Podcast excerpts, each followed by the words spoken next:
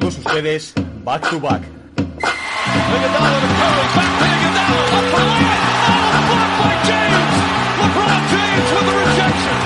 Anthony. Anthony for three. Puts it in.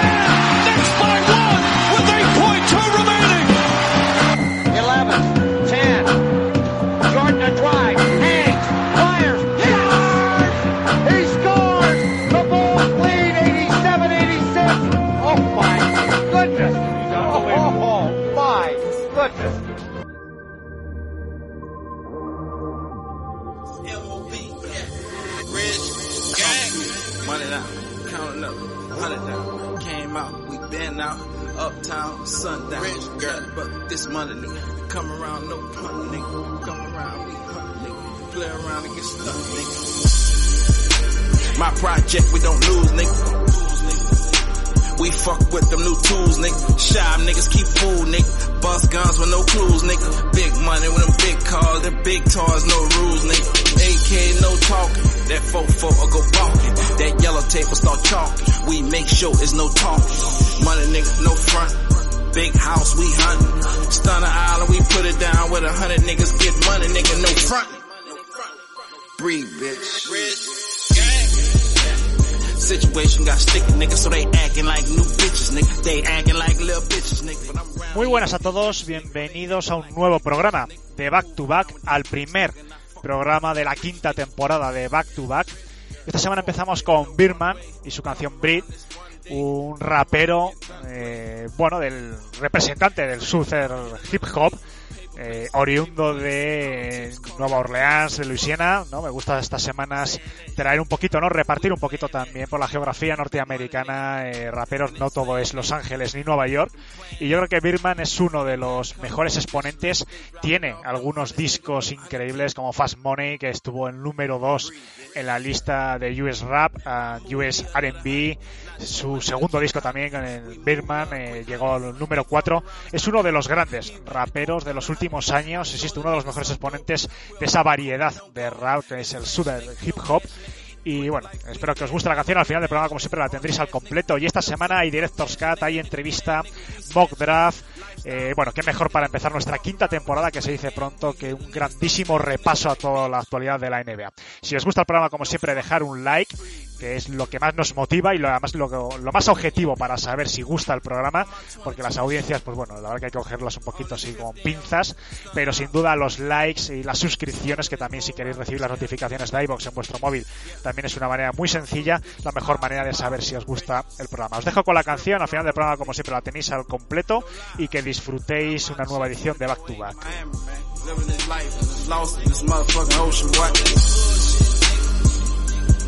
No one straight hundreds. Big boy toys. Yeah. 30504 shit. Hella money. Blah.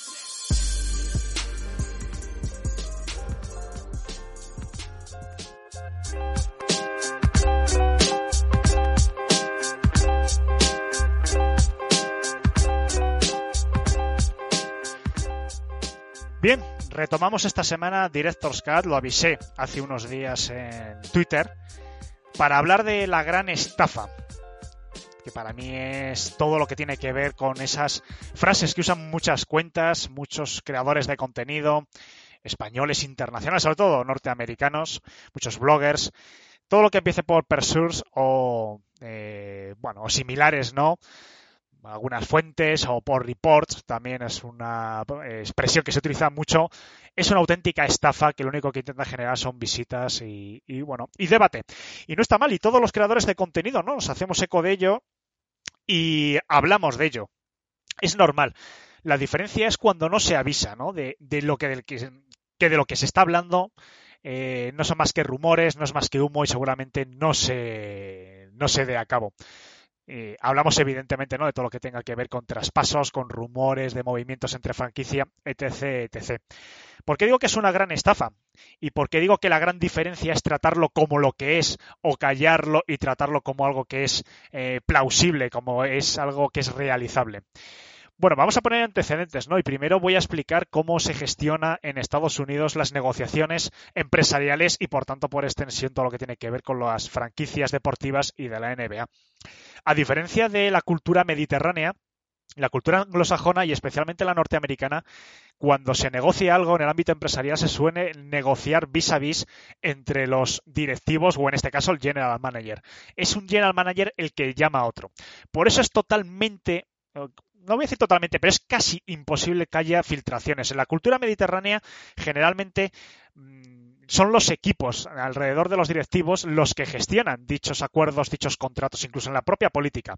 El jefe, vamos a usarlo así, vamos a utilizar esta palabra para que englobe un poquito a todos los ámbitos empresariales o de negocios, dan una serie de directrices a sus equipos y estos equipos después se encargan de redactar los contratos, de negociar, etc, etc.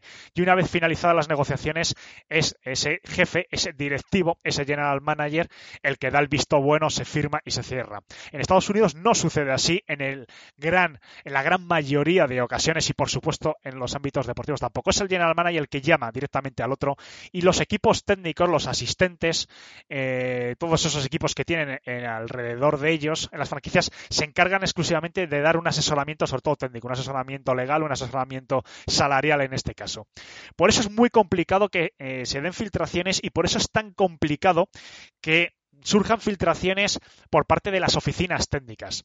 Si os dais cuenta, incluso los grandes Bosnarowski y Sarania generalmente no suelen decir cuando dan algún tipo de información, que dan muy pocas, si os dais cuenta, acerca de rumores o acerca de posibles fichajes, ¿no? Ellos generalmente suelen dar ya algo que está firmado, aunque sea antes de que se haga el comunicado oficial.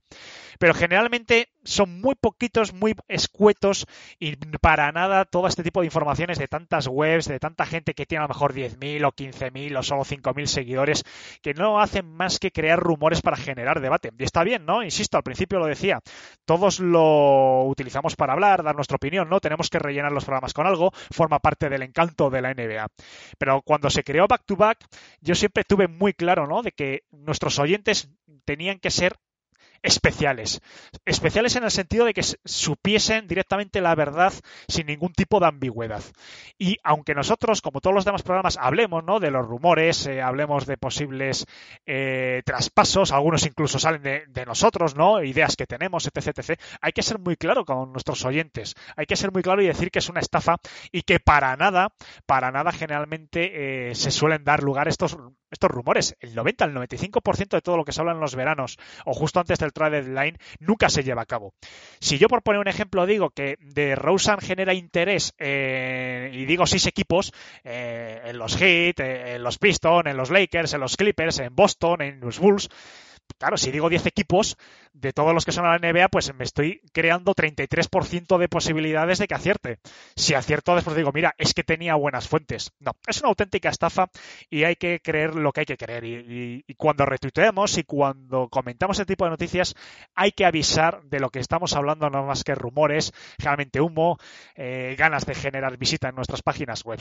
Es muy complicado, insisto, y hay que tener también en cuenta, igual que he puesto el ejemplo ¿no? de las negociaciones vis a vis entre los empresarios, que mm, en función de lo cerca que se esté de dichas franquicias, se puede estar dentro de los distintos círculos de confianza que hay. Es decir, el primer círculo de confianza es el General Manager, y al General Manager generalmente suelen llegar solo Sarania, Bosnaronsky y muy poquitos más dentro del ámbito del periodismo deportivo. Y generalmente cuando se da un traspaso, son los propios General Managers los que los filtran a dichos periodistas a condición, evidentemente, de que dicho traspaso ya esté cerrado y tal. Y bueno, pues le dan ese tipo de información y ellos después lo comunican en Twitter minutos antes generalmente de que se haga oficial, que esto es algo importante. No se suele dar ni días ni meses antes, como algunas páginas web que parece que tienen eh, una bola de cristal. El segundo círculo de confianza, que son periodistas, por ejemplo, Mark Stein, ¿no? gente ya de confianza de la ESPN y otros medios o la ABC, Suelen tener eh, confianza, nunca mejor dicho, suelen tener contactos en el segundo círculo que formarían parte pues, de los assistants, de los general managers, eh, de las oficinas técnicas, que suelen filtrarse pues algunos contenidos, suelen filtrarse algunos rumores, pero generalmente suelen ser menos fiables, ¿no? Porque muchas veces los general managers son conscientes de estas filtraciones y se suelen guardar los pensamientos para ello.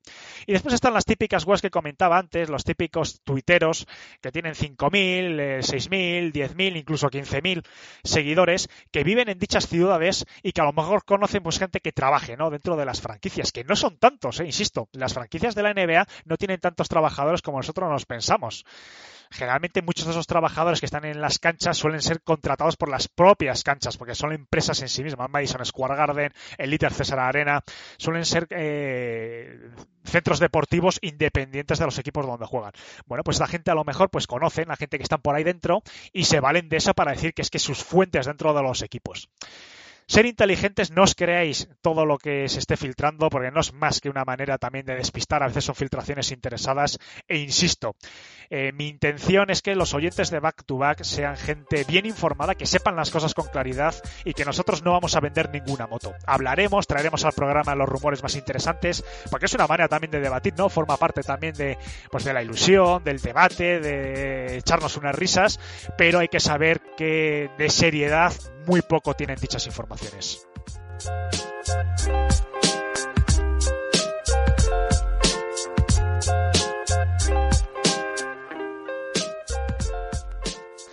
Bueno, pues bienvenidos a todos a la primera parte del programa de esta semana de Back to Back. Retomamos las entrevistas y esta semana viene un periodista que llevaba tiempo siguiendo en las redes sociales, que además creo que va a ser muy, muy interesante su, su aportación y no es otro que Antonio Martín, que ha sido durante casi 11 años, no un poquito más de 11 años, por lo que estaba mirando antes, corresponsal en Los Ángeles y que ha tenido además eh, una relación importante con todo lo que engloba a Los Ángeles Lakers, o sea que seguro que os va a interesar mucho. Antonio, bienvenido por primera vez a Back to Back. Pues muchas gracias. Bien hallado. La verdad que es un placer. Eh, seguro que hay mucha gente de nuestros oyentes que, te siguen en las redes sociales porque tienes casi 6.500 seguidores. Además, gente pues como Daimiel, gente que ha pasado por aquí, Mike Maestre, los sillas, amigos de Back to Back. Pero para la gente que no te sigue, que no te conoce, me gustaría bueno que te presentases un poquito para que sepan, pues bueno, eh, qué hace este Antonio aquí en Back to Back. que te conozcan un poquito más. Bueno, pues eh, muchas gracias a, ti por, por, la invitación y por dejarme explicar un poco cuál, cuál ha sido la labor que, he llevado a cabo en Los Ángeles durante tanto tiempo, que yo llegué allí en, en enero de, de, 2008, pues prácticamente como dos semanas antes de, la llegada de Pau Gasol a los Lakers, que eso fue eh, completamente coincidencia, lógicamente, pero a mí pues me vino fenomenal. Y, nada, hasta, hasta cuándo fue, hasta finales de abril de, 2019. O sea que fueron muchos años, eh, un tiempo en el que, bueno, pues eh, pude vivir ah, una etapa preciosa de esplendor para los Lakers, aunque eso sí, pues también me, seguida de, un desierto importante, ¿no? Con, la, peor crisis de, resultados en la historia de la franquicia. Eh, así que, bueno, pues eh, darte las gracias por, por, esta oportunidad, porque también al ser un, periodista, yo he sido corresponsal de la agencia FAI, eh, pues a los periodistas agencieros muchas veces la visibilidad no, no es lo nuestro, ¿no? Porque aunque lógicamente nosotros firmamos las crónicas, eh, pues bueno, no es lo mismo que el ser un corresponsal del país, de un diario importante, eh, que de una agencia de noticias, que luego eh, ese contenido pues va a muchos sitios, tanto de periódicos como de internet, pero lo, más normal es que mm, te retiren el nombre, eh, como mucho dejen F o si acaso puedan decir simplemente agencias, porque luego ese texto pues, lo pueden editar, lo pueden modificar, lo que sea. Eh, pero yo la verdad es que he tenido mucha suerte.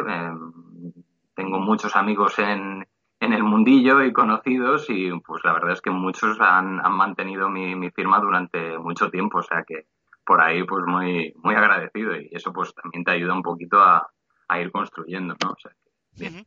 Yo sé, tengo conciencia de que hay muchos oyentes, incluso parte también de algún compañero que también eh, que forma parte del programa, que son ya periodistas o incluso hay algún estudiante de, de, periodismo y seguro que les interesa pues saber un poco, bueno, tú llegas ahí en el 2008, ¿cómo te introduces un poco pues para dar cobertura a los Lakers, eh, eh, facilita el equipo, digamos, el trabajo a los periodistas. O sea, cómo es un poquito, ya también por curiosidad, ¿no? Por saber, aunque yo no soy periodista, eh, además que, está muy lejos lo que es mi formación del periodismo, pero bueno, yo creo que puede ser bastante interesante porque yo creo que desde España, tanto los fans como los que nos dedicamos a crear contenido vinculado a la NBA, yo creo que hay mucho desconocimiento, ¿no? De cómo se da profesionalmente cobertura in situ a una franquicia de la NBA.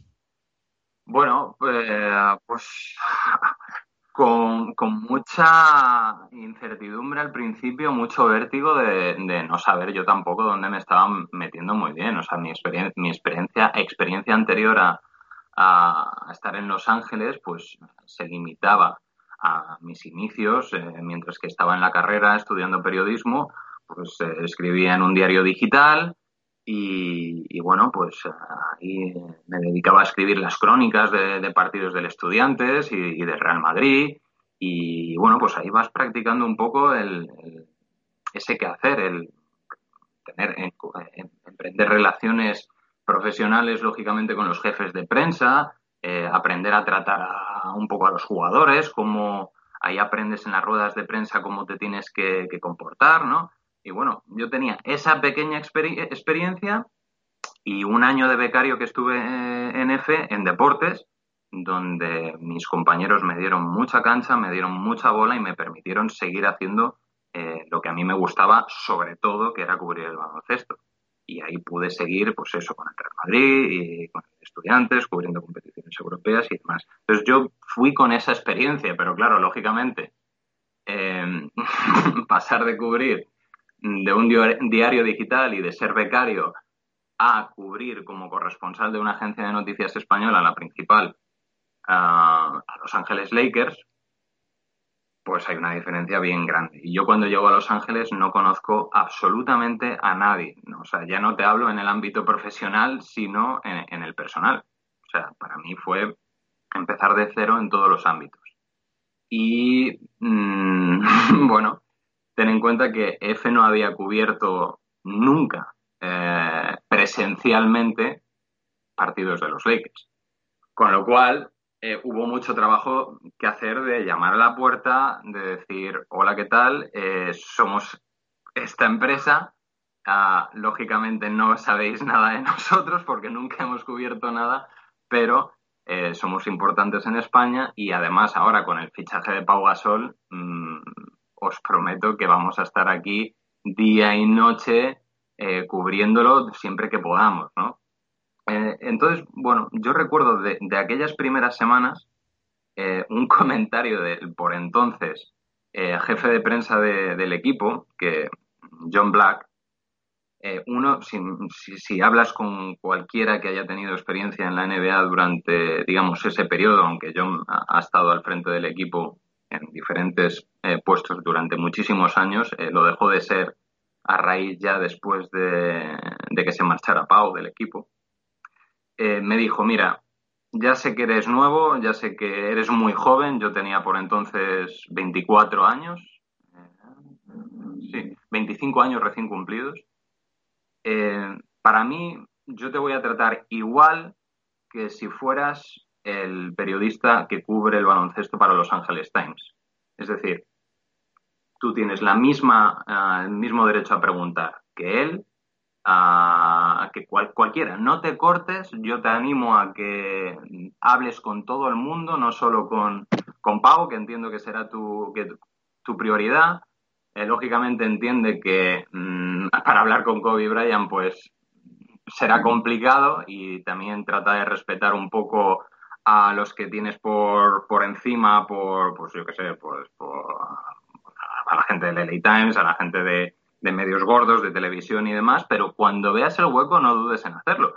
Y la verdad es que mm, es, un hombre muy duro, muy estricto, que podía ser por momentos muy, muy borde, eh, pero aquello, mm, que fue de las primeras conversaciones que tuve con él, me lo tomé a rajatabla y, no tuve ningún, ningún reparo. A ver, al, lógicamente cuando te vas asentando un poco, porque al principio estás con la boca abierta y, es como que no te crees lo que está pasando ante tus ojos, ¿no?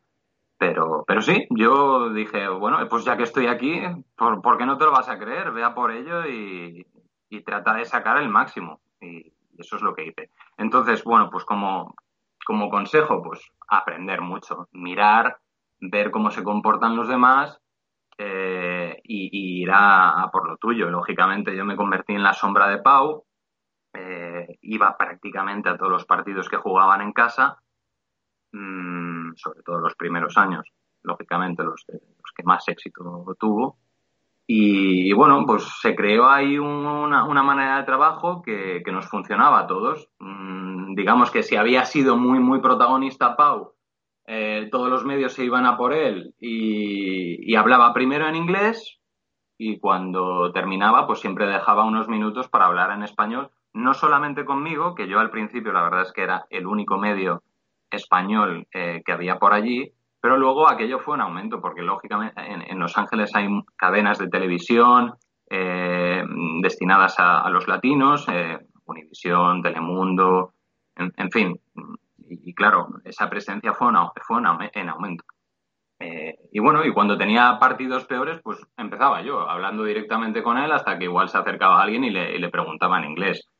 Pero, pero vamos, que, bueno, lo, lo, que veis de Pau Gasol desde fuera, es, esa amabilidad y demás, o sea, no sabéis desde dentro cómo, cómo, es, o sea, alucinante. O sea, incluso en partidos que no le fue bien, que no tenga ganas de hablar, que le están esperando, alucinante. O sea, y mira que, que tengo experiencia de cubrir a otra gente, a otra gente te hace esperar, se duchan y te hacen, lo hacen adrede para tardar 45 minutos, una hora en el vestuario para que digan, bueno, pues me largo por paso de hablar con él, mm, que los hay. No, no, no. El, la verdad es que atento y, y, siempre con ganas de, bueno, pues valora también que estás haciendo el esfuerzo, porque en una ciudad así, que para uh, prácticamente necesitas cruzarte, ¿no? depende de dónde vivas, pero había gente que igual es que Los Ángeles es muy grande, ¿eh? para todo aquel que no, que no lo conozca o yo tengo amigos que igual tardaban prácticamente dos horas eh, desde su residencia hasta, hasta llegar al, al punto, al estadio. Eh, dos horas de ida, luego lógicamente por la noche un poco menos porque hay menos tráfico, pero sí, él valoraba mucho que estuvieras allí y sobre todo al principio, claro, estaba viviendo algo tan, tan importante que era como, había un poco de decir, bueno, pues gracias por estar aquí y por ayudarme a trasladarle a, al mundo lo que, lo que estoy sintiendo, ¿no? Y lo que estoy haciendo. Nos has hablado un poco, ¿no? De, del que era el jefe de prensa de los Lakers, pero me gustaría también que me comentases cómo te sentías eh, tratado o valorado también por los compañeros de otros medios, sobre todo, ¿no? De allí, eh, americanos, ESPN, Fox, etc., etc. Porque, bueno, eh, por el podcast también han pasado supongo que les conocerás, aunque sea de oídas, pues gente que ha estado allí trabajando como Rodrigo Azurmendi, eh, Alberto Berroa, que también está por allí. Y bueno, uno es español, el otro es argentino, pero bueno, nos comentaban un poco eh, que a veces el, el, periodista y el profesional, y es que a mí también me ha pasado, ¿no? En mi, en mi ámbito profesional he tratado también con americanos y a veces hay de todo, ¿no? Como en todos los sitios, pero a veces se creen un poquito, pues, que, que lo suyo es lo mejor y un poquito que también puede pasar con españoles, ¿no? Pero yo creo que en general a veces ellos piensan que son un poquito el centro del universo y tal. Entonces me gustaría saber qué tal te sentiste acogido en cuanto a tus compañeros, si te facilitaban las cosas, te arroparon en la llegada y demás. Bueno, yo no diría que los periodistas americanos fueran excesivamente cándidos ni calurosos en la bienvenida, simplemente, bueno, pues al principio un poco sorprendidos, ¿no? De decir, eh, ¿tú quién eres? ¿Qué pintas aquí? Eh, ¿Por qué? ¿Por qué estás? Si realmente esto tiene tanto interés para España como para que estés aquí constantemente. Bueno, al principio, pues eso, como ya te digo, es que nunca había ocurrido.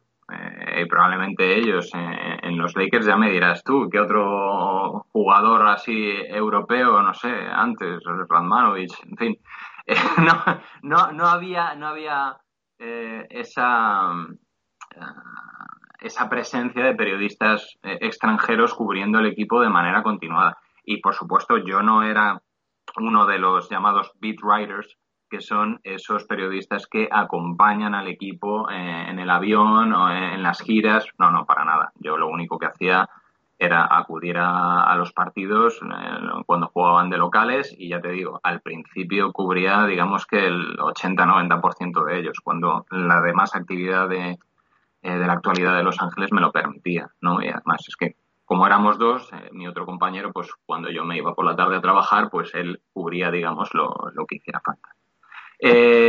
Volviendo al tema. Mm, bueno, pues al principio algunos comentarios un poco de, decir, oye,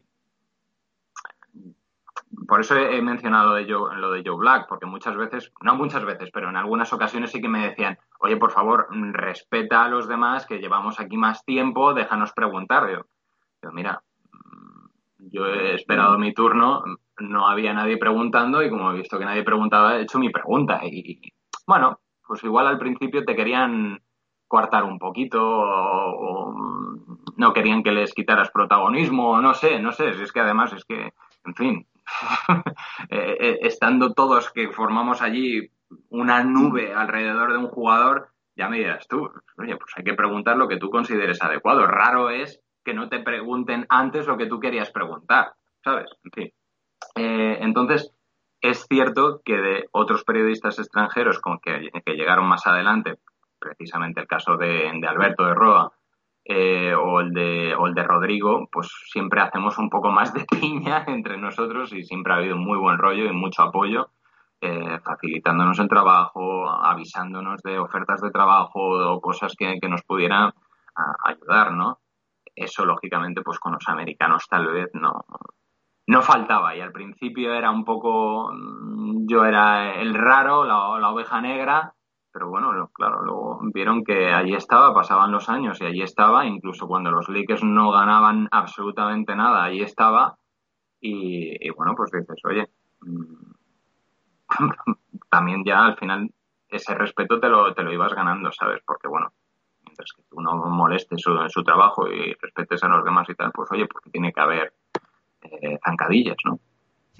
Después, bueno, me gustaría también que nos contases un poco eh, cómo es la vida en Los Ángeles, ¿no? Porque bueno, yo es una ciudad que conozco, claro, de turista, no es lo mismo ir una semana o dos y darte un paseíto, subir al cartel de Hollywood, verlo un poquito en ese plan, que estar, claro, 11 años viviendo porque además eh, yo creo que la, la, mayoría de los españoles cuando van de turismo a Estados Unidos suelen ir a Nueva York, Costa Este principalmente, pero yo creo que eh, eh, cuesta para el que no ha estado allí asumir sobre todo más que los habitantes porque Nueva York es más eh, tiene más gente más habitantes es sobre todo la dimensión de lo que es la ciudad una ciudad y sin contar la zona metropolitana inmensamente extensa de que de punta a punta es algo inabarcable. Entonces, bueno, tú vas eh, en el 2008 desde España, ¿cómo te adaptas a lo que es la vida?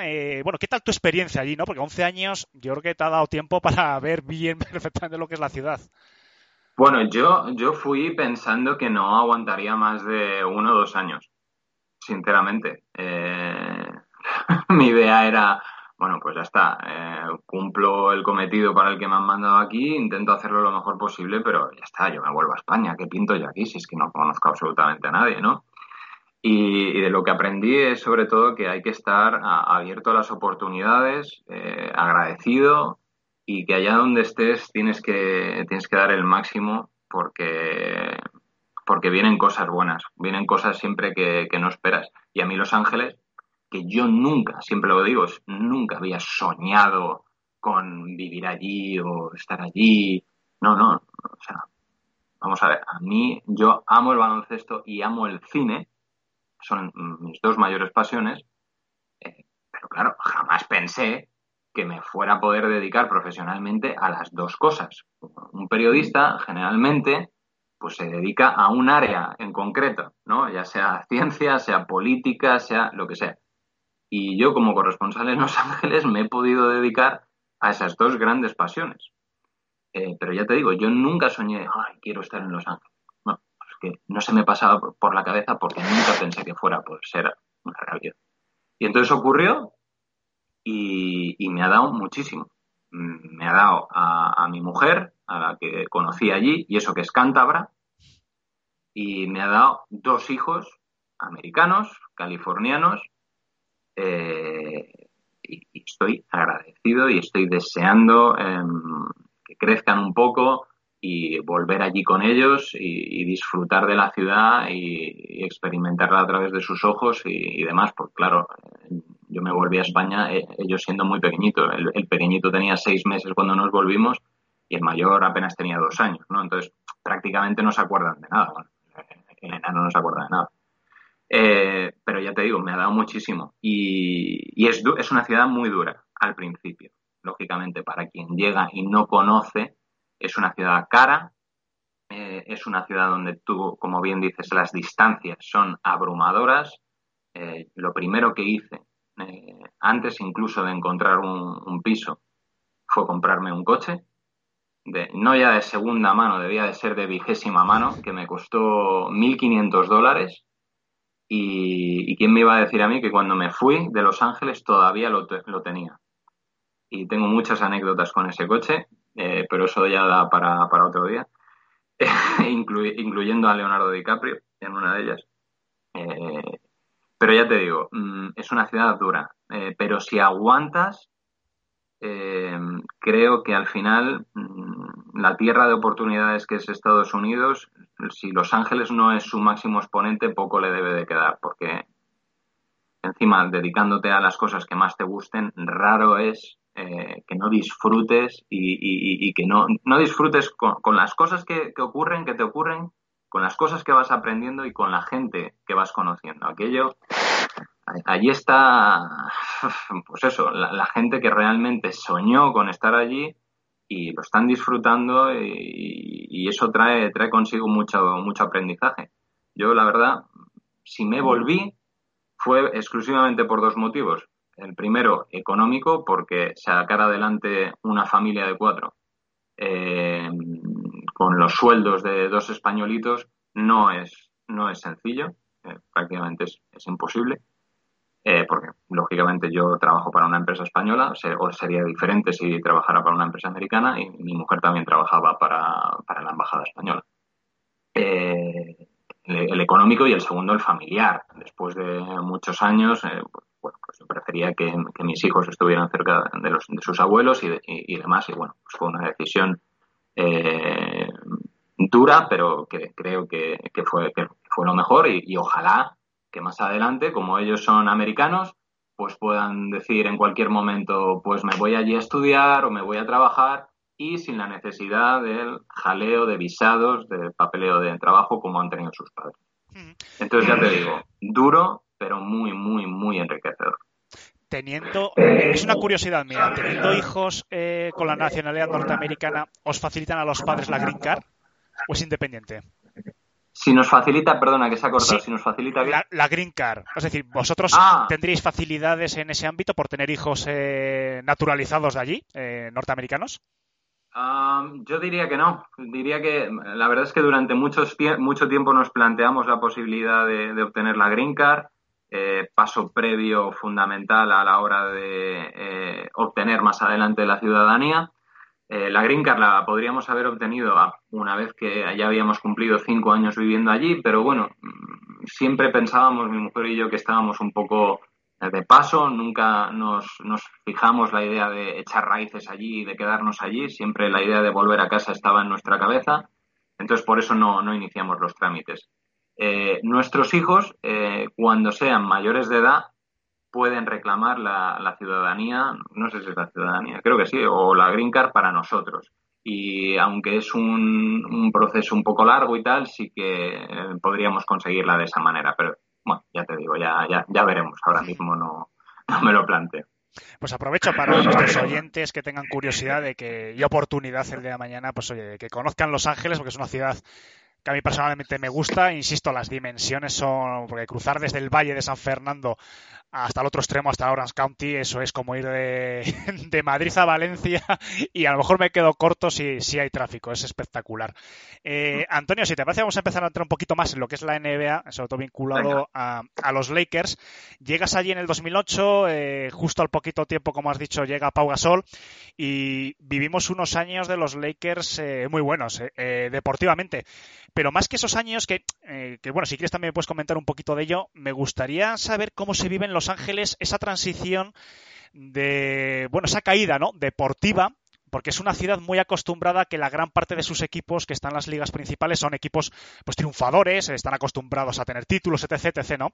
Pero esa travesía en el desierto es una novedad en Los Ángeles. ¿Cómo se vive tanto en la franquicia como el aficionado eh, medio eh, angelino pues una cosa que no están acostumbradas, o sea, se cae en una pequeña depresión, entre comillas lo de depresión evidentemente, no sé, ¿cómo se vive esa novedad? Se vive mal, se vive con mucho nerviosismo, eh, partiendo ya de, esas últimas temporadas de, Kobe Bryant, al que le renuevan por una barbaridad millonaria, eh, que al final, bueno, pues eh, ya sabes, desde la directiva siempre se ha dicho que la franquicia cuida a sus jugadores estrella hasta el límite, hasta, hasta el final. Y fue muy criticada esa decisión de darle ese pastizal cuando efectivamente corría el riesgo de que, bueno, pues ya no pudiera rendir a, nivel al que solía o al que, como ocurrió, mmm, sufrieras unas lesiones que no te iban a, impedir eh, rendir mínimamente. Eh, eso fue muy criticado y, fueron años muy duros. Yo no, ahora mismo no, recuerdo cuántos fueron, dos, dos o tres seguidos prácticamente batiendo el peor récord histórico de la franquicia. Y fueron años de muchos cambios. Mm, personalmente, lógicamente, ya empecé a, cubrir menos eh, la actualidad del equipo, pero también disfruté mucho de la presencia de José Manuel Calderón allí. Eh, un tipazo, tremendo la presencia de Marceliño Huertas, que lógicamente en F, pues lógicamente, aunque no sea español, también eh, siempre hemos tenido querencia por cubrir a, los jugadores latinoamericanos, porque nuestro mercado en, Latinoamérica es fuerte, y, también hice muy buenas migas con él, y la verdad es que pues, tener una, una relación cercana con alguien que está dentro y que te pueda decir cosas que normalmente, pues claro, ya no, estamos hablando de un jugador estrella, ¿no? Que, igual hay un poco más de reticencia, no, estamos hablando con alguien que te puede decir absolutamente todo lo que está pasando. Y sí, te puedo decir que había mucho nerviosismo dentro, no, sabían cómo salir de allí, era prácticamente, bueno, pues hubo, en las elecciones del draft han sido, bueno, pues polémicas cuanto menos, eh, es verdad que han salido jugadores muy buenos, ¿no? Que si Julius Randle, eh, Brandon Ingram, eh, Lonzo Ball. Y bueno, todo eso al final, esa mezcla de, de picks y de frustración, bueno, pues salió adelante con, con, la llegada de LeBron. Y, te puedo decir que el día que fichó LeBron por, por los Lakers, había toda esa frustración que comentabas y esa tristeza y ese eh, porque claro, además eh, esos años tan duros coincidía con, con, el esplendor de los Clippers. Para, para, mayor eh, frustración de los, de los aficionados de los Lakers. Y, te digo que el, el, día que se conoció el fichaje de LeBron fue una explosión de júbilo, de felicidad en la ciudad. Yo recuerdo estar en, en este sitio eh, que sale en la serie de Entourage, donde no sé si la habéis visto, si la conocen, que se reúnen todos los amigos a tomarse algo. Bueno, era, eh, yo iba ahí siempre a tomarme un, green tea con las bolitas estas, de las bobas, y recuerdo que, que me entra el breaking news y, lo comento a, la gente y está todo el mundo efectivamente como mirando el móvil y comentando la noticia y empezó alguien a gritar y era como una explosión de júbilo y todos, we got LeBron, we got LeBron. Buah, eh, fue tremendo. Eh, entonces, bueno, pues creo que al final todos esos años de sinsabores y tal merecieron la pena. Eh, porque claro, al final la franquicia se hizo con uno de los mejores jugadores de la historia. y bueno, les ha dado, les ha dado al menos un título, eh, que veremos si, si no vienen más más adelante. En tu cuenta de Twitter, te la, voy a decir porque estoy convencido de que después de la entrevista seguro que nuestros oyentes o parte de ellos seguro que te quieren seguir, arroba Martín Guirado, tienes una foto de perfil entrevistando a, a Kobe Bryant. ¿Cómo era en el tú a tú? eh, yo eh, la primera vez que entrevisté a Kobe Bryant fue muy pronto en, en 2008. Fue justo um, después de que termina la, final de la NBA, donde los Lakers pierden eh, contra Boston, uh, pocas semanas después, eh, Kobe Bryant me parece que estaba presentando el campus de, su fundación en una universidad y ahí tengo ocasión de, charlar con él justo antes de la celebración del Mundial, no, del Mundial no, de los Juegos, de los Juegos Olímpicos de, de Pekín. Y, hablé con él, eh, esa era la primera entrevista que tuve con él, y, me habló más allá de los cinco minutos que teníamos eh, establecidos, mmm, porque bueno, todo lo que se dice de esa relación de fraternal entre Pau y él, pues ahí empezó, es que encajaron muy bien desde el primer momento. Y cuando le dije que yo era un periodista español que, estaba cubriendo, que vivía en Los Ángeles, me dijo, pero ¿cómo? Oh, no, no, no, no, es que no, no conocía a periodistas españoles allí y le llamó mucha la atención y que si me preguntaba pues si había venido simplemente por Pau y le dije que no, que la verdad es que no tenía nada que ver, que la decisión había, se había tomado antes y que encajó bien la cosa.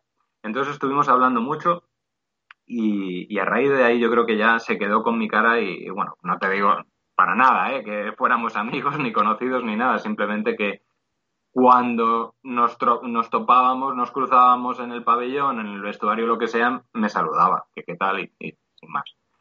Eh, era una persona, eh, lo he contado muchas veces a raíz de, de, del accidente que acabó con, su vida, eh, que era una persona mmm, completamente opuesta en la cancha y que cuando, cuando no estaba con el baloncesto. ¿no? Es verdad que cuando estaba jugando en las horas previas y demás, era, no había más, no había más que el baloncesto, que el partido y, estaba completamente concentrado y, no había manera de entrarle y de poder hablar, de tener una conversación con él, aunque fuera al margen del baloncesto, ¿no?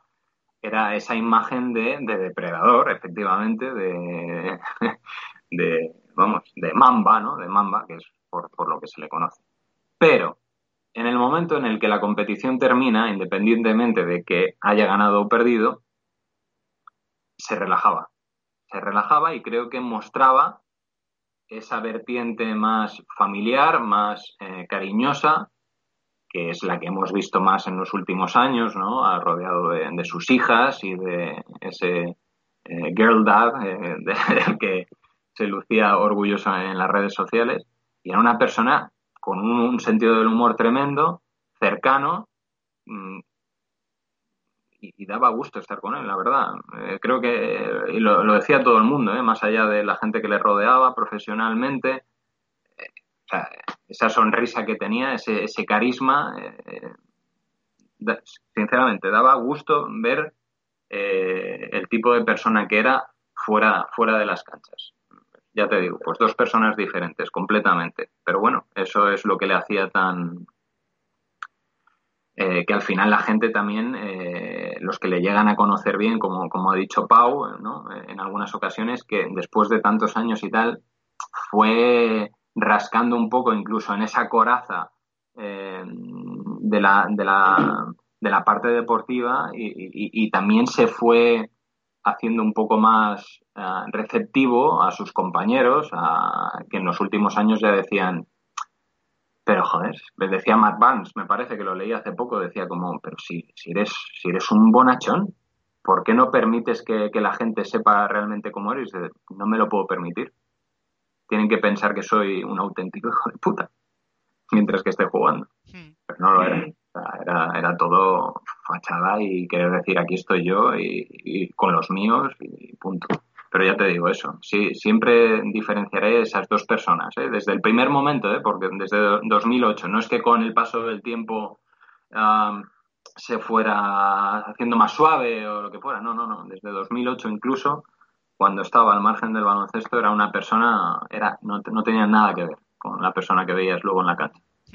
Me gustaría preguntarte por eh, Magic Johnson, porque es un mito, evidentemente, ¿no? Dentro de los Lakers, dentro de la NBA. Además, yo siempre he defendido que gracias a Magic eh, la NBA actual es lo que es en cuanto a espectáculo. Para mí es una persona que pone los pilares, ¿no? De, de lo que es la NBA actual. Pero fue muy criticado por lo menos aquí en España, su labor como ejecutivo de los Lakers, muy criticada. Yo no sé cómo ¿Cómo se valora o cómo se valoraba en los años que estuviste tú? Porque además que eh, lo viste en primera persona, pues son prácticamente los años que estás allí. La labor de Magic al frente de, eh, de, las oficinas de los Lakers, porque yo creo que fue uno, no sé si cabeza de turco o evidentemente tuvo parte de culpa, ¿no? Porque él es el que tomaba la, las decisiones, pero no sé cómo se valoraba allí en Estados Unidos y en la ciudad de Los Ángeles la labor de Magic como ejecutivo y si le ha penalizado un poquito el estatus que tenía dentro de lo que es la historia de los Lakers, su paso como ejecutivo también de los Lakers.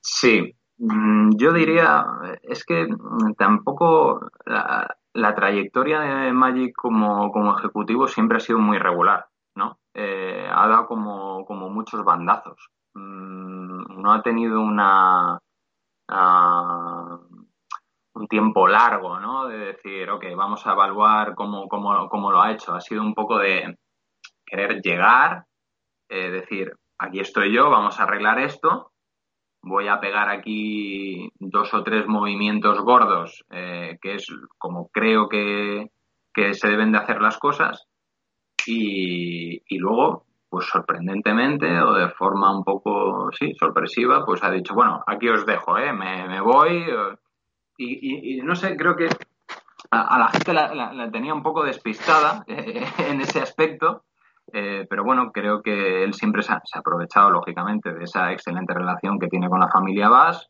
eh, ya fuera con, con, Jerry, con, con Ginny, y bueno, pues existe esa sensación de que Magic puede hacer un poco ah, lo que quiera, básicamente, o es que es así. Eh, sí, ah, hubo muchas hubo críticas a, su gestión, pero, pero bueno, yo diría que ah, ha tenido en un momento dado, en, un momento de, crisis para, para, la franquicia, eh, hizo una serie de movimientos que, bueno, puso la base, puso la base de, lo que vino después, ¿no? Pero sí, ya, yo te digo, yo creo que Magic Johnson además lo he tratado en alguna ocasión, le, he llegado a, entrevistar brevemente también cinco minutos y me da, lógicamente es una persona con muchos frentes abiertos, ¿no? con muchos intereses que van más allá del baloncesto, es un, es un empresario. Eh, tiene la cabeza puesta en, el dinero y, sé de alguna un conocido periodista español eh, que por entrevistarle eh, no sé si él directamente o, su gente le, pedían 20 mil dólares. Yo no sé si eso será verdad, pero vamos, esa, historia me la han contado. Eh, yo no, no, tuve ningún problema para entrevistarle, eh, eso debo decirlo, no, no tuve que pagar nada. pero sí, me parece que es una persona que tiene muchos intereses y que no, no aguanta mucho tiempo en, centrado en un solo, en un solo objetivo. Eh, y bueno, pues eso tal vez le haya, le haya perjudicado en, algún momento. Pero vamos, como dices, para mí, referente, icono absoluto en Los Ángeles, haga lo que haga, eh, se pueda equivocar, eh, acertar, da igual. Es de esas personas mm, que, que, tienen ganado un legado fastuoso, icónico, independientemente de lo que haga hasta el final de sus días. O sea, él es el rostro de los Lakers en los 80, es el rostro del Showtime, es el rostro de la felicidad para muchísima gente. Y, da igual lo que haga, sinceramente. Es intocable. Un par de cositas más que no te quiero robar eh, mucho más tiempo. Eh, me gustaría preguntarte también por la llegada de LeBron, eh, que llega en el 2018 al equipo. Y sí que es cierto que les ha dado un título, pero yo creo que tampoco es menos cierto que había unas expectativas quizás más altas con su llegada. En la primera temporada de LeBron es un fiasco, relativos, un, es un fiasco, también es cierto que tiene problemas físicos. Eh, Lebron en el segundo año sí que ganan el título y esta última temporada que tú ya la has vivido desde España, pero bueno, también yo supongo que la habrás vivido también con interés. Eh, yo no sé si tanto por Lebron o como por la compañía, Anthony Davis, que es un gran jugador, pero claro, eh, juega poco por problemas físicos. También yo creo que el equipo pues eh, aspiraba más y al final se ha quedado por el camino. No sé cómo estás viviendo eh, estos nuevos Lakers de LeBron. Es decir, ¿crees que están bien construidos alrededor suyo? ¿Crees que el equipo sí que es cierto que es uno de los mejores jugadores de la historia? O algunos dicen que es el mejor del siglo XXI. Bueno, no vamos a entrar en ese debate. Pero también es cierto que está iniciando su declive, si es que no lo ha iniciado ya que su segunda espada, Anthony Davis, juega, pues está a mitad de la temporada en la enfermería, a mitad jugando y quizás eso no da la estabilidad no sé, ¿crees que está bien construido este equipo para unos Lakers, pues eso, no sé, aspirantes otra vez a, una dinastía, por así decirlo? Bueno, yo creo, no, no creo que esté bien construido. Creo que los Lakers sabían perfectamente lo que estaban fichando eh, cuando se hicieron con LeBron. Mm, vamos a ver, es un privilegiado, tiene un, cuerpo eh, que parece de otro planeta y, y, el tipo se cuida, mm, lo sabemos perfectamente, y además él se encarga de enseñárselo a la gente cómo se cuida y hasta ahí es intachable, pero la edad, quiero decir, eh, es la que es y, el control que eh, se tiene sobre el cuerpo va hasta donde tú puedes. Es decir, hay ciertas cosas que no, que no se pueden controlar y ya tienes unos kilómetros encima. Eh, yo creo que el equipo se tenía que haber construido de otra manera. Vamos a ver, vas a tener a Lebron X años, especialmente los dos o tres eh, más inmediatos desde tu llegada van a ser probablemente los buenos y los más en los que va a ser más fácil conseguir títulos. Lógicamente le han rodeado del mejor jugador posible para acompañarlo, que podían haber sido otros, podía haber sido o Kawhi Leonard o tal. Bien, Anthony Davis me parece una pieza fundamental, me parece fenomenal y pocos jugadores hay mejores que él. Ahora bien, desde el primer momento creo que se tenía que haber apostado por una base de jugadores para formar un equipo real y mm, con aspiraciones durante X años. Lo que, lo que se está haciendo, lógicamente, yo entiendo que eh, es lo que te permite por, mm, por, el, por el mercado, por, porque si no te pasas de dinero, por los contratos y demás, es armar con lo que buenamente puedas cada temporada. Y eso es un problema, porque no sabes al final qué química va a haber, si, si, si va a haber entendimiento, si va a haber buen rollo, y al final son cosas, pues no sé, para, habrá gente que, diga que son cosas menores, pero bueno, los, Lakers de, Pau ganaron con un bloque. Y los grandes equipos de la NBA, los que han ganado durante varios años, pues generalmente han tenido ese bloque. Entonces, a mí si me preguntas, pues no, yo, creo que no están bien construidos. Y que están haciéndolo un poco sobre la marcha, viendo, pues, a ver qué, qué piezas encajan este año y tal. Pero desde luego que a los Lakers con LeBron fino, fino, ojalá que este, este verano va a tener muchísimo tiempo para, recuperar. Es, verdad que, todo lo del año pasado fue complicado a raíz de, la pandemia y que no ha habido tiempo de recuperación para esta temporada, hay tantas lesiones. Ojalá que llegue en un estado de físico, físico óptimo y que puedan volver a competir. Yo creo que si tienes a Anthony Davis y a LeBron James físicamente bien, con poco que armes, que esa es la, filosofía que está teniendo el equipo, los vas a tener disputando al menos la, final de conferencia. Eh, y, yo creo que, a ver, si LeBron no termina aportando un anillo más al equipo, se puede ver como un poco de excepción, probablemente. Probablemente, porque es un equipazo. Pocas veces han juntado dos jugadores así, ¿no? Eh, pero bueno, él yo creo que ya saldó, tiene esa, esa sensación de haber dado a la franquicia mm, por lo que le ficharon. Si viene otro más, miel sobre hojuelas, pero yo creo que él ya está tranquilo en ese aspecto. Y, oye, ha ganado un anillo allá donde ha estado, ¿no? Eso no se puede, no lo pueden decir muchos. Y ya por terminar, eh, has pasado un poquito por encima de ello eh, en un comentario. ¿Cómo se vive la rivalidad en la ciudad entre Clippers y Lakers?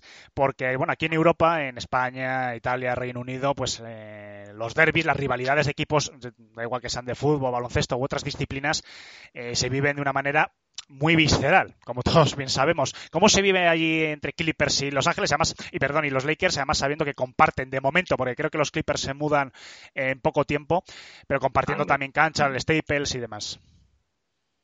Bueno, eh, son dos aficiones muy diferentes, ¿eh?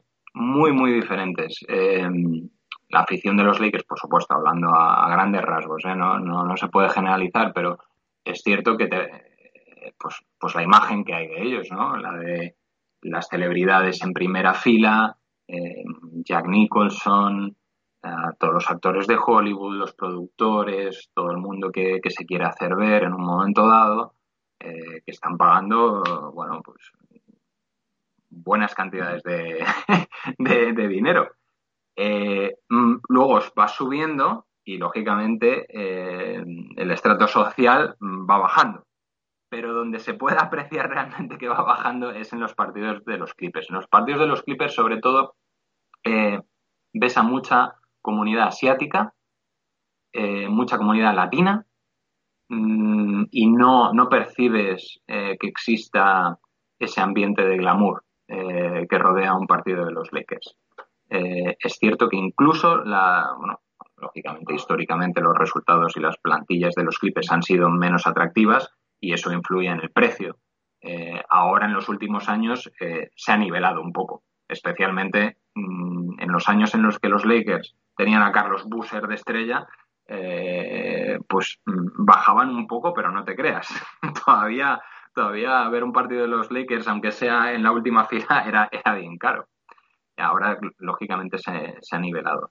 Pero ya te digo, se percibe un, diferencias, diferencias sociales. Los, los Lakers son eh, el equipo de, de, la gente bien y los Clippers mmm, hay un poco más de, de sí, digamos que es la gente del pueblo.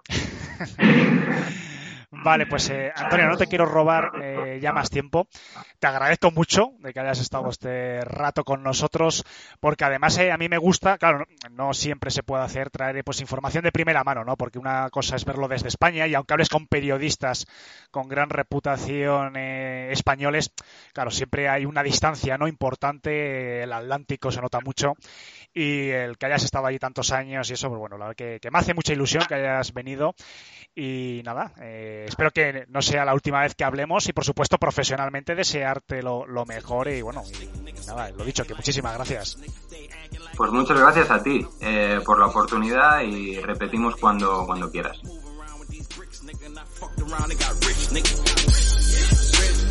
Foreplay with no one way. Come around this one day. Fuck around and get gunplay. Flashed out and hit another state. Paper plates on paper plates. Hollow tips call another case. So fuck Bueno, pues empezamos la segunda parte, eh, actualidad de la NBA en esta semana de back to back. Y como ya anunciamos la semana anterior, vamos a hablar un poquito, tampoco queremos ser muy pesados, ¿no? Porque bueno, está todo el mundo haciendo sus respectivos mock draft, eh, hablando de los chavales, de los jóvenes. Pero bueno, como es de obligado cumplimiento, vamos a hacer una pequeña previsión eh, con nuestros dos compañeros, ahora les presento, y por supuesto la segunda mitad del programa pues va a tratar de noticias que ya se empieza a notar, ¿no? eh, que ya está a la vuelta de la esquina, por así decirlo, el periodo de fichajes de agentes libres, negociaciones de agentes libres, traspasos eh, y bueno, la que está bastante interesante y pronosticamos un verano, la verdad que muy entretenido. Bueno, vamos vayamos por orden y voy a empezar dando la bienvenida a los dos compañeros que están esta semana conmigo, Manu y Jorge. Eh, bienvenidos chicos. Hola, hola, hola. Bueno, muchas ganas, imagino, ¿no? De una noche en la que, bueno, parece ser que el draft promete. No sé si va a haber muchos eh, intercambios o no. Ahora me vais a decir un poquito vuestras opiniones. Pero bueno, de momento, Manu, empiezo por ti. Parece que va a ser un draft interesante. No sé si con tantos traspasos, como hay rumores, ¿no? De que hay, había mucho interés por el picuno o tal. No sé, al final no sé cómo está la situación y si pronosticas una noche movida o la, como la de los últimos años en las que en las principales posiciones se han mantenido. Pues, bueno, a ver, habría que ser ventajista, ¿no? Y aprovechar de que ya queda muy poco como para decir que eh, si algún traspaso se va a realizar en el propio draft, o sea, en lo que es la, la, propia ceremonia, que siempre suele haber alguno, Eh, yo lo que pienso es que realmente el 1 no se va a mover ya, si no se, se hubiera movido antes, un pick 1 no recuerdo yo alguna vez que se haya movido dentro de lo que es la ceremonia, o sea, sí antes, eh, pasó hace poco con, por ejemplo, el de, el de Boston con Filadelfia, pero lo que es dentro de la ceremonia, eh, eso yo ni lo recuerdo. Eh, en ese caso yo creo que ya Detroit tiene bastante claro que va a elegir a Kate Cunningham y luego ya, por consiguiente, si Detroit no lo mueve, Houston tampoco lo va a mover. Cleveland ya sí que sería el único de, todos los que hay arriba, Cleveland y, Oklahoma, y luego también Warriors quizás, serían los tres equipos que veo con más posibilidades de llegar a moverse. Eh, por el tema, bueno, Cleveland ya sabemos que quiere quitarse a Sexton, entonces para, para eso a lo mejor eh, intentaría reunir un paquete de rondas para subir al 2, pero bueno, no creo que pase eso. Aún así, es el que más ha sonado que se pueda mover.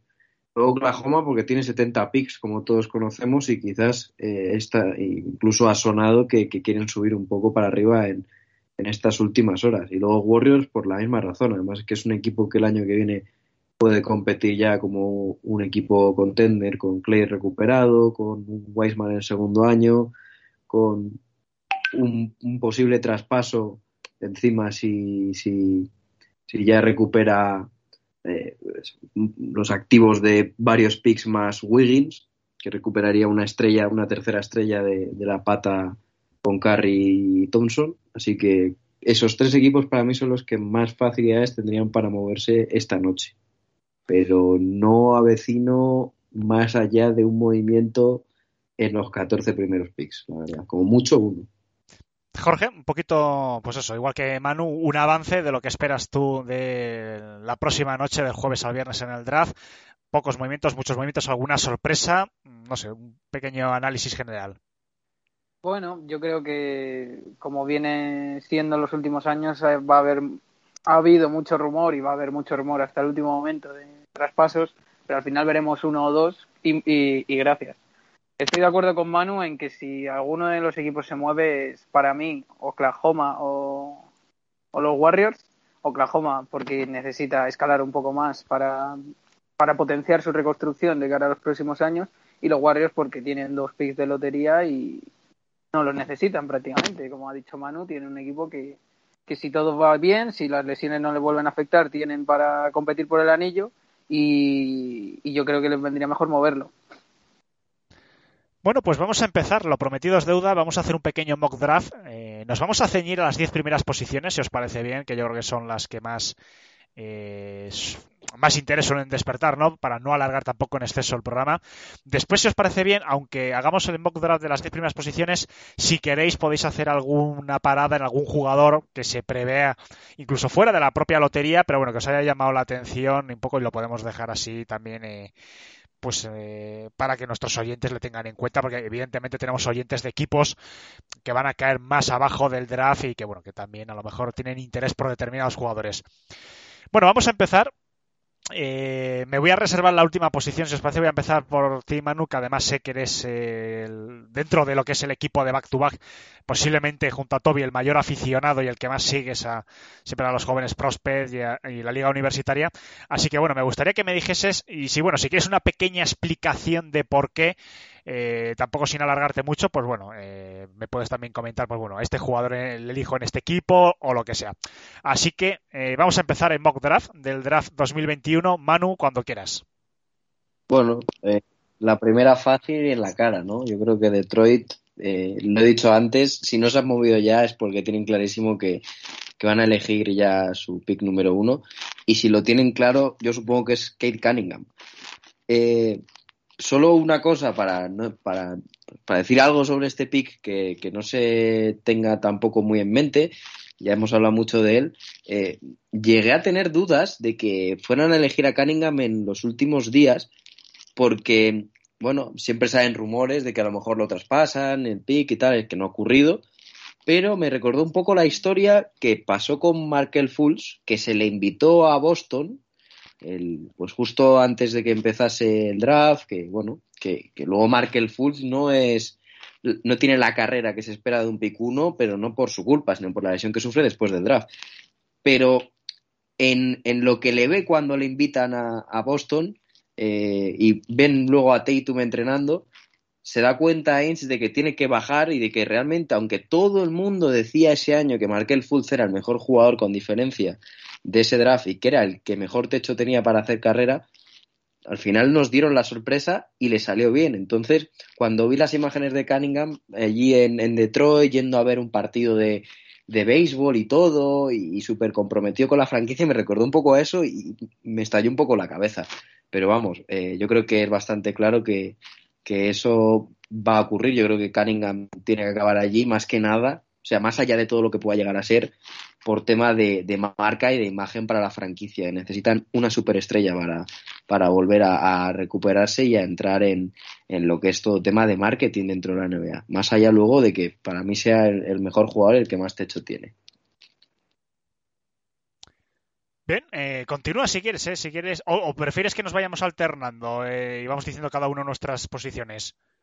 No sé, yo creo que de, de, un poco de par en par, o sea, no, no una cada uno, pero yo creo que el pick número uno sí que, que podríamos decirlo todos y luego ya vamos yendo un poco más allá uh -huh. cada uno, ¿no?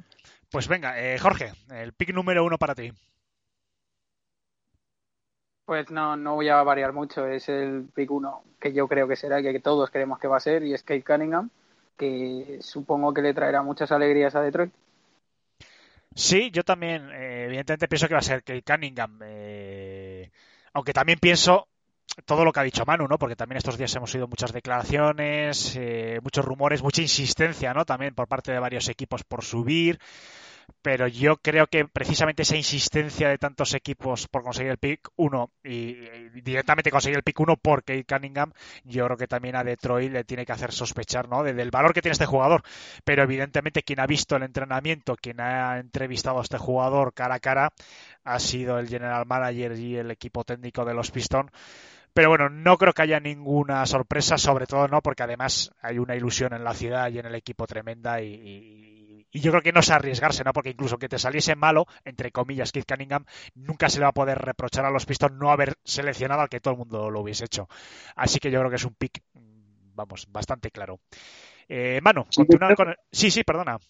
Para ya terminar, y, y, decir más que nada por qué tengo la certeza de que vas a ir en el pick 1 es que si todos los todos eh, todos los equipos, todas las personas, todos creen que van a ser el pick 1, si tú realmente no le quisieras elegir, hubieras bajado en el draft para, para sacar beneficio, como pasó, lo que he dicho antes, con Fulls y, y Tatum. O sea que realmente si a estas horas ya no va a cambiar la cosa, es porque realmente van a elegirle en el pick 1, es lo que pienso yo.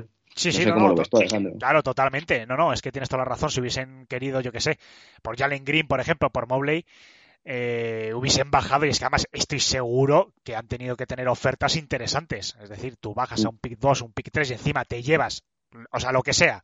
Es que todo lo que te diesen iba a ser gratis prácticamente. Eh, vamos, yo creo que ya se hubiese hecho. Entonces estoy, estoy totalmente de acuerdo. Yo creo que sí se han mantenido es porque van, van por él. Bueno, vamos a continuar, Manu, cuando quieras con el 2. Venga, vamos con el 2 y con el 3, que yo creo que son los que a lo mejor le puede llegar a bailar a alguien un poquito. Es verdad que los cinco primeros todo el mundo tiene a los cinco jugadores, los seis primeros sí que son todos los seis, seis jugadores prácticamente para todo el mundo. Pero donde hay más baile, aparte de en el 5 y en el 6, es en el 2 y en el 3. Y para mí, eh, yo creo que los Rockets van a ir con, con Mobley. ¿Por qué? Para mí, Jalen Green quizás eh, pueda destacar más de primeras. Eh, todo se ha dicho siempre que, que draftear un pivot estos años ha sido muy difícil, en, en picks muy altos, que es un tipo de jugador que, que hay que desarrollar de una manera más lenta, que se tiene que acostumbrar al NBA, no es lo mismo un pivot en NCA donde puede abusar mucho más de su físico. En el caso de Mobley no es todo físico, pero sí que tiene un físico imponente que le ayuda, y el caso de Jalen Green es un anotador puro que se sabe que va a ser un jugador que se le van a caer los puntos de las manos. 20 temporadas de 20 puntos por partido las va a tener de sobra. En principio debería hacerlo bien. Lo único que tiene la, pues eso, la incógnita de, de, va a ser el primer jugador elegido por jugando en la G-League. En principio, si todo sale normal, no creo que salga antes ninguno de sus otros compañeros. Entonces, es un poco arriesgado eso, pero yo me declino porque eh, Rockets va a ir por Mobley y Caps va a ir por Jalen Green porque eh, Rockets no creo que quiera juntar a un jugador como Jalen Green con un jugador como Kevin Porter Jr. Me parece que son dos jugadores que se pueden llegar a parecer muchísimo y que incluso eh, Kevin Porter Jr. ya hemos visto como cuando eh, ha tenido problemas con que le han quitado su rol en el equipo en Cleveland, eh, él discutió, que me acuerdo que montó una pelea en el, en el propio vestuario, no sé cómo estará ahora en Houston, pero que no veo a una cabeza tan loca como la de Jalen Green y de que se cree un grandísimo jugador, que lo es, pero una cabeza muy flipada, con una cabeza como la es la de Kevin Porter Jr., que además es el mismo perfil de jugador. Les falta además un center, por decirlo de alguna manera. Yo creo que Mobley haría muy buena pareja con Wood, mejoraría el equipo en defensa y el anotador ya lo tienen eh, con, con Kevin Porter Jr., más lo que más lo que tienen del resto del equipo que podrían ir firmando en agencia libre y bueno, y tampoco eh, quitarías eh, o tendrías la necesidad de tener que traspasar inmediatamente a Wall antes de empezar la temporada. Así que para mí eh, iría Mobley a Rockets y en Caps, en este caso, eh, por calidad tendrían que elegir a, Jalen Green porque ya el siguiente escalón, ya a partir de Jalen Green, yo creo que están el resto de jugadores un poco por debajo. Entonces yo creo que Caps en este caso elegiría a, a Green y de hecho es un perfil parecido al de Colin Sexton que es el que querían traspasar. Así que me cuadra ahí que el 2 para Rockets sea Mobley y el 3 para Cavaliers sea eh, Jalen Green. Jorge, el 2 y el 3 para ti. Pues yo voy aquí a variar un poco, voy a arriesgar y voy a decir que los Rockets van a coger con el 2 a Jalen Sachs porque tengo como la sensación de que acabarán traspasando a John Wall este verano, sobre todo porque no, le, no les conviene seguir teniéndole, teniendo su contrato tan alto para una reconstrucción en la que están metidos desde hace bastantes meses. Entonces yo creo que irán a por Sachs, le tendrán drafteado y poco tiempo después moverán a John Wall para que Sachs pues ocupe el puesto de base titular. Y en el puesto número 3, pues sí que irá Mobley a Caps. Ahí no voy a variar mucho. Oye, no me esperaba yo esa. yo en el 2 digo Jalen Green, eh, porque creo que van a ir al talento. Y además yo creo que con Mobley eh, la evolución de Christian Wood se cortaría. Yo creo que es su gran apuesta para la zona. Ese pivot eh, que a mí me encanta. Vamos, Christian Wood ya lo hemos hablado muchas veces de aquí. Y para el 3, yo creo que los Caps. Yo creo que también van a ir a por Mobley. Eh, yo sé que se habla muy bien de él. No sé, que se le compara con la Marcus, con Chris Voss, ¿no? Que sí que es center, pero bueno, puede jugar también de 4, tal. No sé, a mí es el que un poquito, entre comillas, ¿eh? menos me convence de todos. No sé, quizás a lo mejor es porque es pivot, ¿no? Y estamos más acostumbrados a ir todos a por 1, 2, 3. Pero bueno, yo en principio me inclino por Jalen Green en el 2, que para mí, como bien ha dicho Manu, eh, para mí tras Kate Cunningham, para mí es el mejor, aunque, haya, aunque venga de la G-League, pero la verdad que lo ha hecho espectacular, es un anotador eh, brillante y puede hacer olvidar entre comillas si le va bien un poquito no a lo que aportaba Harden en ese sentido no de puntos un anotador eh, brillante. Y bueno y en el 3 voy a poner a Mobley eh, es muy conservador no porque todos los mock le están poniendo el 3 pero es que tampoco me atrevo a, bajarle más no porque no sé parece que tiene buena prensa allí y, yo creo que bueno no sé yo creo que va a acabar en caps. Vamos a continuar con el 4 y el 5 Manu Venga, he dicho que para mí los que bailaban el siguiente puesto era ya el 5 y el 6, con lo cual yo el 4 creo que era bastante claro para mí. Esto al final los mock draft, pues cada uno se, se imagina en su cabeza la jugada que quiere hacer cada franquicia. Eh, entonces para mí yo creo que, que Jalen Sachs está un poquito por encima de, de Vance y de Kuminga, que para mí serían los dos siguientes, ya luego lo diré el orden pero para mí está un poco por encima por el hecho de que, bueno, ha sido el mejor jugador del mejor equipo universitario con diferencia este año, a pesar de que perdieron la final, y precisamente es la única pega por la que ha bajado un poco, que a pesar de que hizo una buena final, eh, se le ha cuestionado un poco el liderazgo, eh, quizás la regularidad en la anotación, ya le están empezando a salir detractores en, en, en, algunos puntos como estos. Entonces, por eso para mí está un poco por debajo de Green y Mobley, pero sí que pues eh, jugadores como Vance o Kuminga que tienen que llegar a demostrar lo que, lo que pueden llegar a ser, que quizás tengan más techo que Sachs, pero que, que aún así Sachs tiene un techo muy alto y ya el suelo es bueno para una franquicia que además Toronto Raptors en principio perderá a Kyle Lowry que necesitará otro acompañante para, para Fred Van Vliet porque yo creo que, que Nus quiere seguir jugando con dos bases le, le ha ido siempre muy bien y yo creo que es un perfil de jugador que, que encajaría muy bien en Toronto desde el primer momento. Es un grandísimo anotador. Bueno, un poco en base all around y también alto, por decirlo de alguna manera, que es capaz de hacer un poco de todo y que, bueno, pues lo que he dicho, yo creo que su principal eh, valedor es el- la temporada universitaria que ha hecho en la mejor universidad de, de esta temporada, que ha sido Gonzaga, eh, liderando el ataque. O sea que yo creo que, que lo tengo claro en el 4, eh, pase lo que pase. Eh, yo creo que es el pick más claro que tengo tras el 1 de Cunningham. Bien, Jorge. Bueno, pues yo en el 4, como antes he dicho que, que los Rockets van a acabar dando la sorpresa con Sachs, eh, los Raptors por el otro lado acabarán siendo uno de los grandes ganadores de, de la noche porque conseguir a Jalen Green en el número 4 es casi como conseguir a Kate Cunningham en el número 1. Así que le elegirán ahí con ese, con ese pick y en el número 5 Orlando elegirá a Jonathan Kuminga. Bueno, yo creo que los Raptors van a ir a por Jalen Sachs porque para mí, yo creo que Lowry se va a marchar, evidentemente. Fred Van Vliet eh, sí se queda, eh, pero no sé, yo creo que necesitan, ¿no? Pensar en unos nuevos Toronto Raptors y necesitan un líder y además un organizador. Y, es que más defensivamente es un jugador eh, con gran calidad. O sea, y, puede jugar. Además, además yo- es que yo creo que se puede complementar incluso con el mismo Fred Van Vliet porque viene, bueno, es point guard en teoría, pero bueno, también puede jugar de dos, no sé, yo creo que se puede combinar.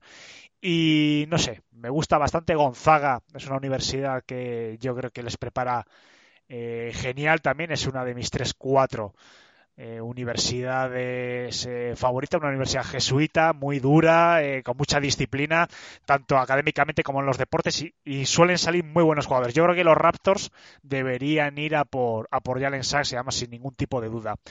Eh, para, Orlando, para Orlando Magic, yo me voy a inclinar con Scotty Barnes. He estado mirando un poco, ¿no? Distintos mock y tal, porque tampoco sabía muy bien las necesidades, ¿no?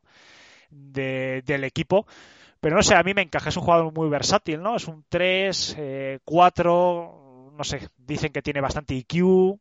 Le comparan un poquito, ¿no? Con Patrick Williams, no sé, salvando un poquito las distancias.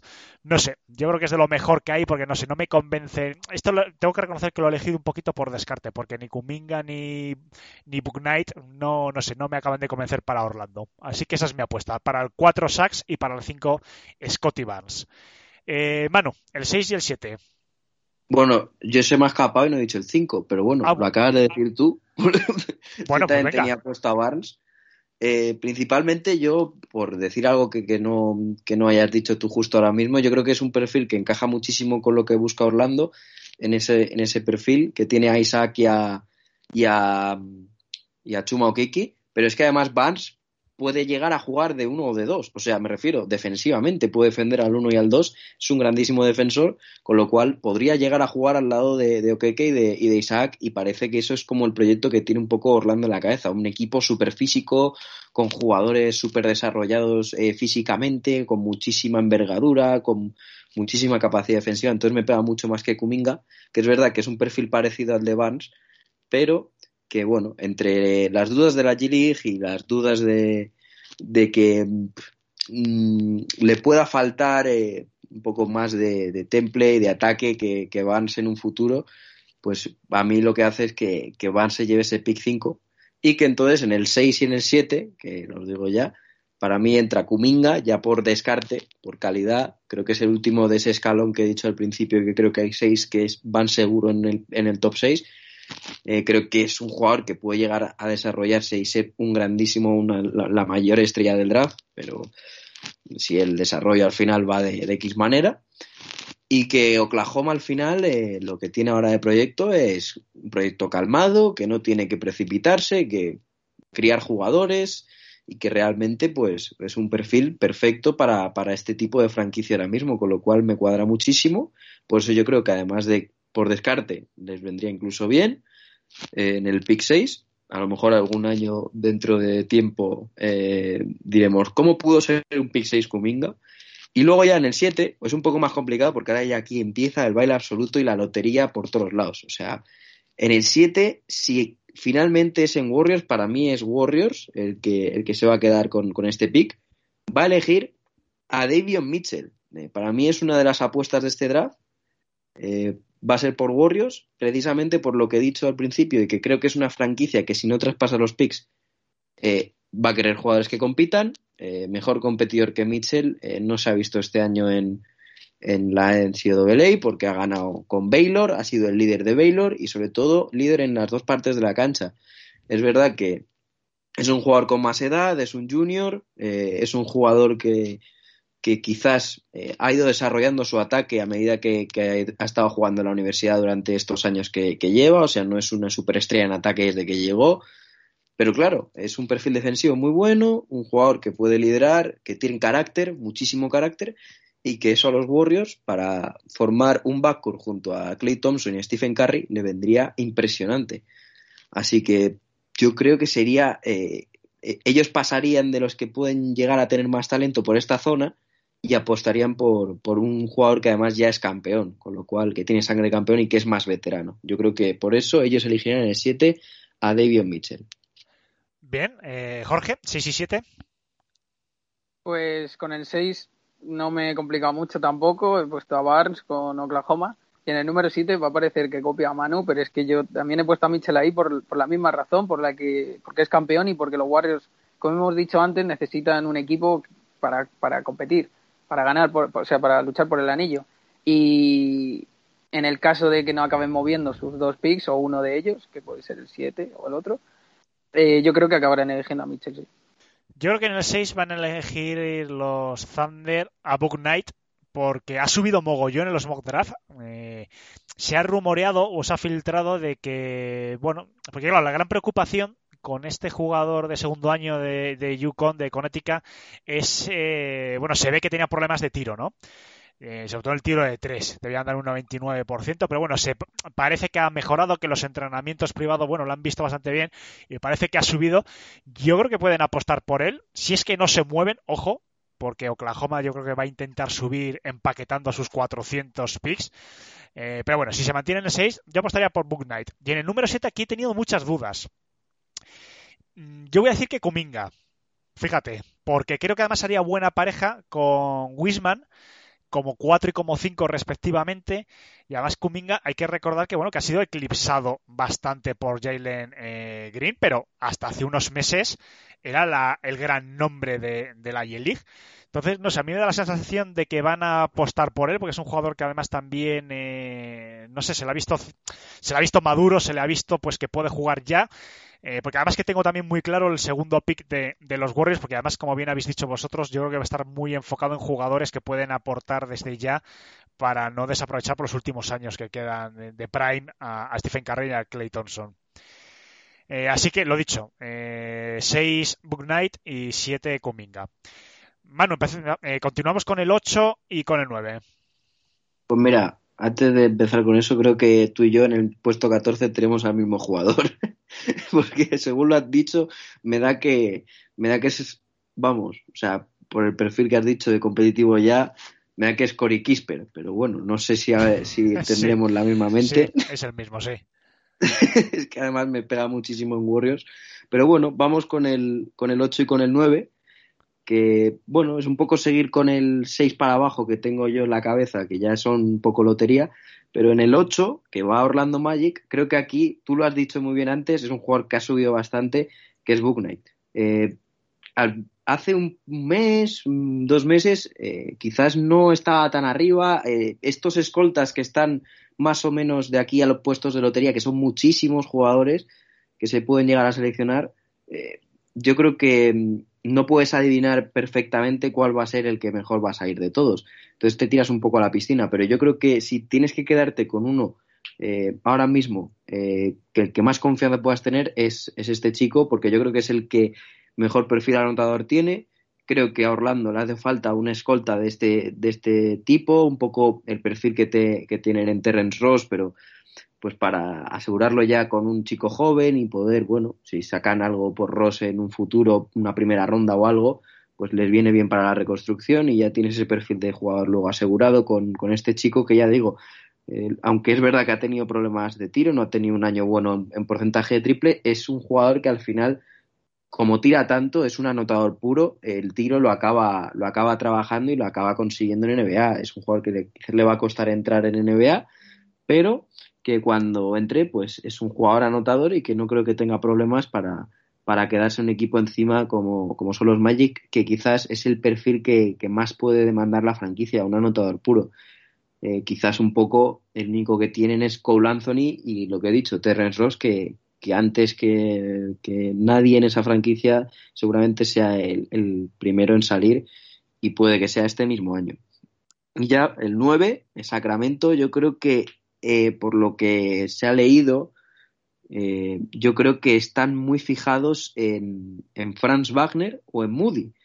El caso es que yo creo que eh, no, no, creo que el perfil de Moody sea el más adecuado teniendo a jugadores como Fox y Halliburton que, que, absorbe mucho balón y que quizás Moody no le hace falta tanto balón, pero sí que choca un poco con ese puesto de dos y a lo mejor confiarían más en un Franz Wagner, que sí que es un gran defensor, que quizás eso le hace falta a Sacramento, que es un perfil que, que juega muy bien eh, como jugador suelto, sin balón. Entonces yo creo que pega muy bien con, con, las necesidades de la franquicia y que sí que le da un plus competitivo más allá de un Moses Moody que, que podría pues tener más problemas para adaptarse a Sacramento, pero luego es lo que digo, es un poco lo que he dicho, que estos dos estreses que hay un montón de aquí hacia, hacia el puesto 20 es un poco lotería y, y, y más que nada eh, seleccionaría a Wagner siendo los Kings el 9 por encaje, no por otra cosa. Eh, Jorge. Sí, yo con el, con el 8 he puesto a Gidey, lo elegirán los Magic, y con el 9 aquí viene mi, gran apuesta, por así decirlo, del draft, que yo creo que Sacramento Kings acabará eligiendo a Corey Kisper, y me explico.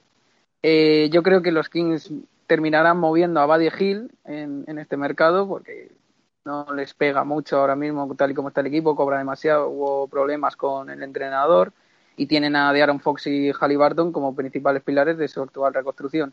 Y Kisper, pues es un jugador que que sí que me ha tocado seguirle un poco más por bueno porque tuve que hacer un artículo sobre él hace tiempo y, y se ve que es un jugador con características similares a las de Buddy Hill es uno de los uno de los futuros rookies que llegan con las expectativas más altas. Ganó el premio el Julius Erving Award que premiaba al mejor alero, de la temporada de la NCAA y ha tenido el porcentaje más alto de triples anotados por partido. Era lo tengo apuntado 44,7% lanzando lanzando 6,5 por partido. Viene también de Gonzaga y en las estimaciones le ponían sobre el puesto número 10, 11, 12, por esa zona. Y bueno, es un jugador que es muy inteligente en ambos lados de la cancha, capaz de dominar el pick and roll y yo creo que puede llegar a complementarse muy bien con, con ese fit que he dicho antes de, de Aaron Fox y, y Halliburton. También un poco comentando lo que ha dicho antes Manu de que se, se complementará muy bien en, lo, en, el ámbito de que ellos dos amasan mucho balón y Kispert pues es más un tirador.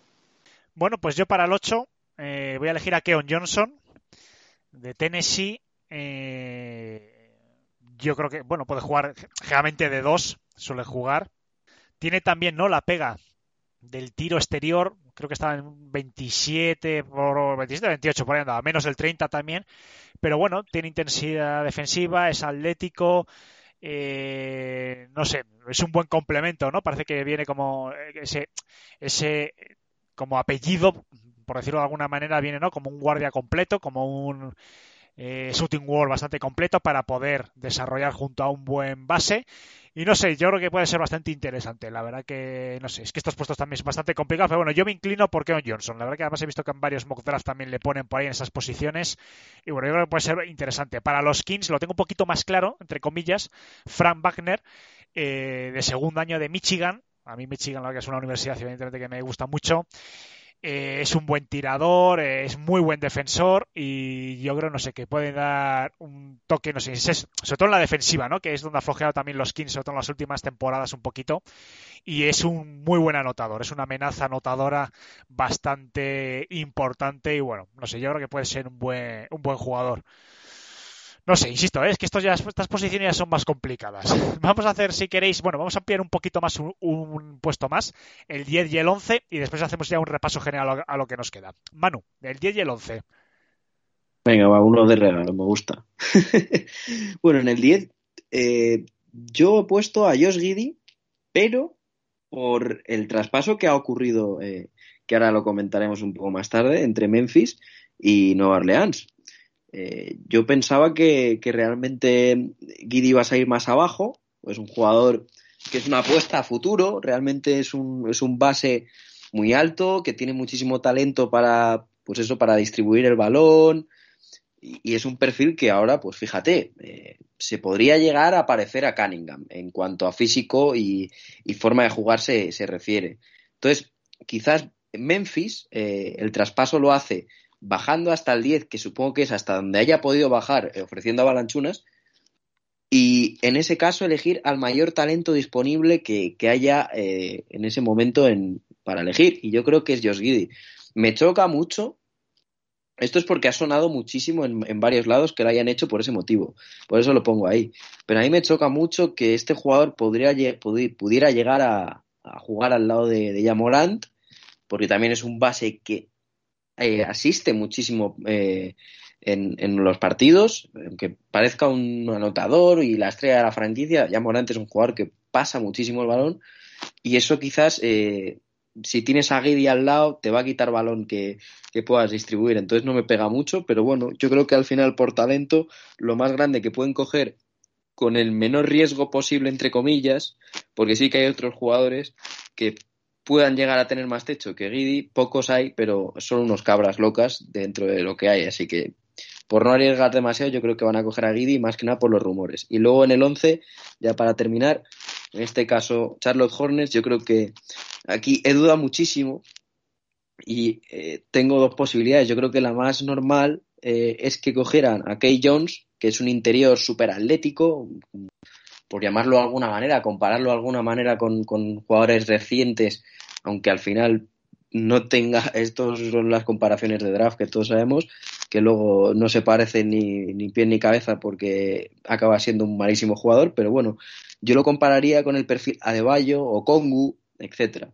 Jugadores inteligentes, en este caso es un jugador que puede llegar a aprovecharse muy bien de su físico, sobre todo el físico que tienen, y jugar muy bien el, el bloqueo de continuación, que realmente eso en, en unos Hornets que este año han sufrido mucho eh, jugar cuando estaba Celero Villombo por ser pivots más tradicionales y que les cuesta más moverse, menos móviles que, un perfil como el de Kai Jones y que encima jugara un pivot de estas características al lado de la Melo Ball lo potenciaría muchísimo.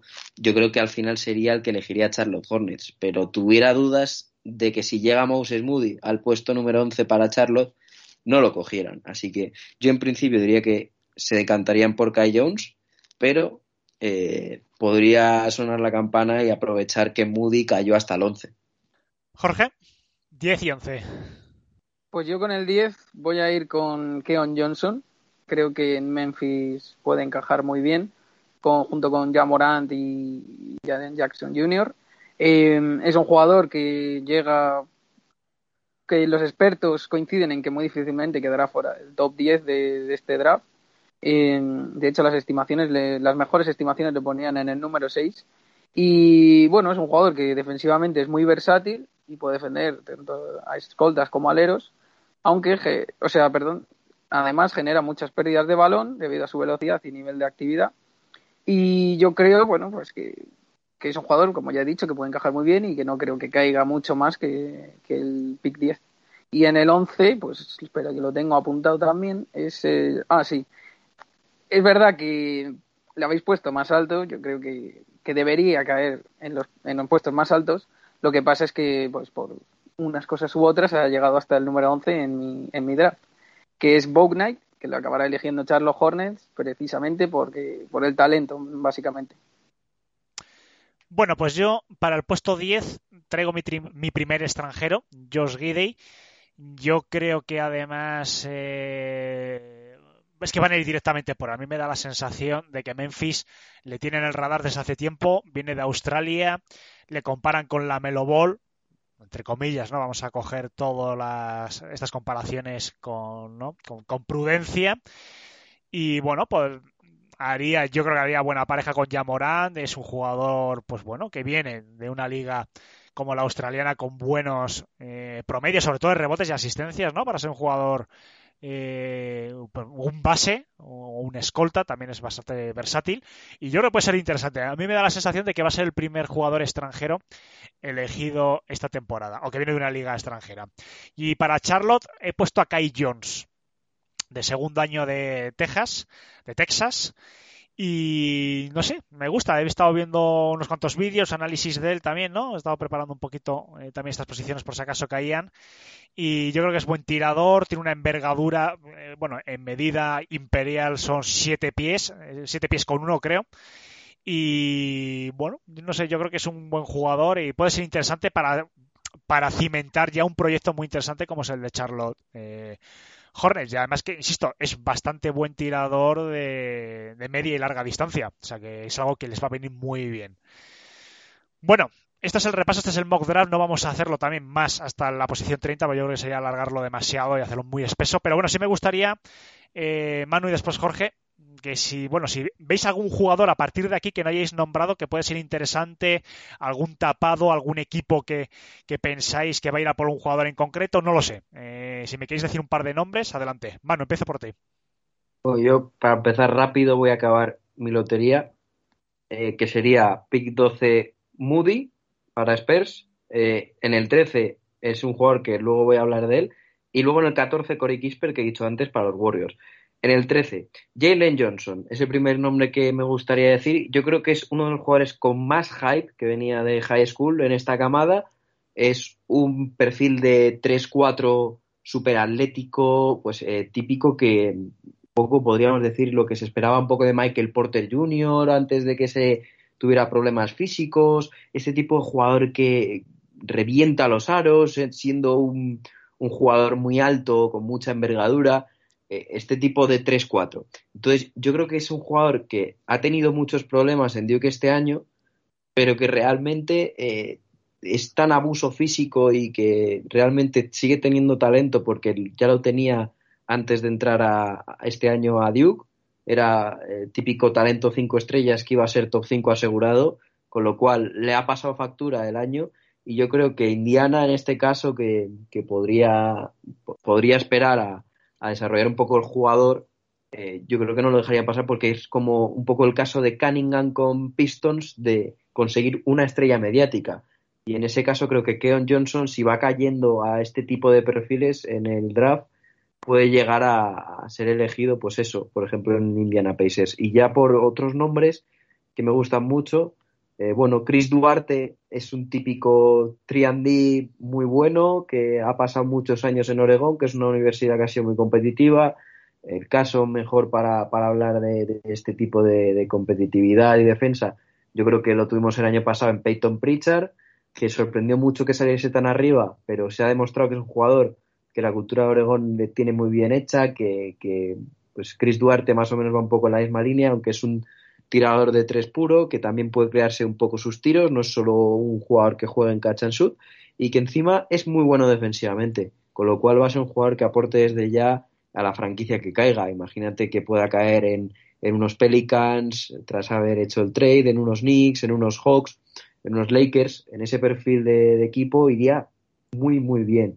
Y ya por, por acabar un poco algunos nombres que también me han gustado, pues Jared Butler, por ser el, compañero de David Mitchell en, esa universidad de Baylor que ganó, y luego ya yendo al típico pick de segunda ronda que pueda llegar a sorprender muchísimo, tengo dos nombres, que son el de Josh Christopher, que es una bestia de mates, o sea, es típico jugador que ganaría el concurso de mates, eh, que era otro prospect que antes de empezar el año se esperaba muchísimo de él cuando vino de high school y que ha bajado hasta segunda ronda porque ha tenido muchísimos problemas de tiro y de consistencia en ataque.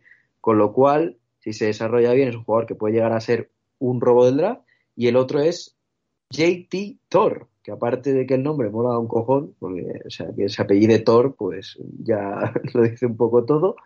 Eh, pues es el típico jugador 3-4 moderno que es capaz de tirar de 3, que defiende muchas posiciones y que realmente ha bajado muchísimo en, segunda ronda, pero en algunos mock draft lo ponen en lotería.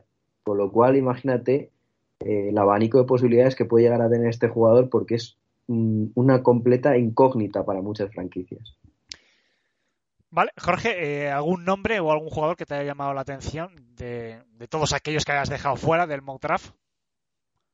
Bueno, pues por decir dos, voy a nombrar el que ya he dicho, que es Kispert, que es, bueno, seguir insistiendo en que es mi gran apuesta, que entrará dentro del top 10.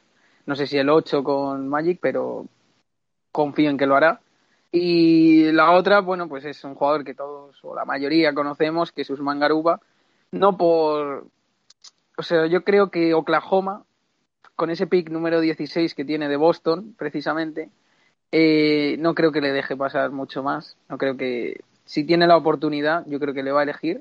Y, y me encantaría verle ahí, la verdad. Es un, en, un, en un equipo con, que está en plena reconstrucción y que le puede venir bien a él para pasar sus primeros años y para crecer como jugador. Yo creo que no hay no hay muchos equipos ahora mismo que tenga que ronden esas esas posiciones que están Golden State, está Washington, está Memphis, está New York, está Atlanta, que son dos equipos que, que quieren competir ya por o al menos dar el siguiente paso para competir por el anillo. Así que yo creo que Oklahoma es el mejor destino para Garuba y en el que espero y creo que puede llegar a, estar. Bueno, pues eh, mañana, eh, la madrugada del, eh, del, jueves al viernes a la una y media hora española, eh, saldremos de duda y bueno, veremos a ver cómo se ha acertado, veremos si hay cualquier tipo de novedad y lo traeremos pues eh, la próxima semana no, porque estamos de vacaciones. Yo personalmente me cojo vacaciones una semanita que me lo merezco, así que la segunda semana de agosto traeremos por supuesto un pequeño eh, análisis rápido de lo que ha sido la noche del draft y de todos los movimientos que va a haber, porque seguro que la agencia libre va a ser bastante interesante. Bueno, entramos en la segunda parte del primer programa, por cierto, que lo he dicho en la introducción, pero bueno, este, hoy empezamos nueva temporada en Back to Back, nuestra quinta temporada, eh, más de tres años, pero la quinta temporada como tal, así que bueno, eh, bastante interesante, esperemos que sean unas cuantas más. Bueno, vamos a empezar la segunda parte de la actualidad y empezamos con un traspaso, con el primero. Los Pelicans han traspasado a Eric Bledsoe y Steven Adams a los Grizzlies. El objetivo para mí es bastante claro, ¿no? Es abrir un espacio eh, salarial. Eh, evidentemente, Bledsoe y Steven Adams ocupaban pues bastante. Bledsoe, dos años, 38 millones. Adams, dos años, 35 millones. Lo que pasa que, claro, para endulzar este movimiento, pues han tenido que incluir, ¿no? A la primera selección de, de, este, de este draft. Y bueno, reciben el pick número 17 y a Jolas, Jonas Balanchunas, que es Spiring por 14 millones. Y bueno, evidentemente yo creo que no, no, no es mal jugador. Eh, con los Grizzlies están en 16,4 puntos, casi 12 rebotes, casi dos asistencias, un poquito más de un tapón. Es decir, es un gran jugador. Y sobre todo, a mí me da la sensación de que lo han buscado también por el contrato Spiring. Manu, Jorge, una primera valoración de este movimiento. Eh, ¿Qué han buscado cada equipo, ¿no? Parece un poquito claro, pero me gustaría también saber vuestra opinión, porque no sé, había mucha gente que les ha pillado un poquito eh, a pie cambiado, sobre todo, ¿no? Por parte de, los Grizzlies, ¿no? Recibiendo a dos veteranos como Eric Bledsoe y Steven Adams. Eh, bueno, es un traspaso en el que para mí el, gran, el ganador, eh, con diferencia, son los Pelicans, porque comparando los dos pivots, para mí ya mejoran el, mejoran el pivot, o sea, Balanchunas es mejor que Steven Adams. Y la verdad es que tampoco es que un, pick 10 no les hiciese, o sea, no, necesitaban un pick 10 para dar un salto necesario como calidad de plantilla.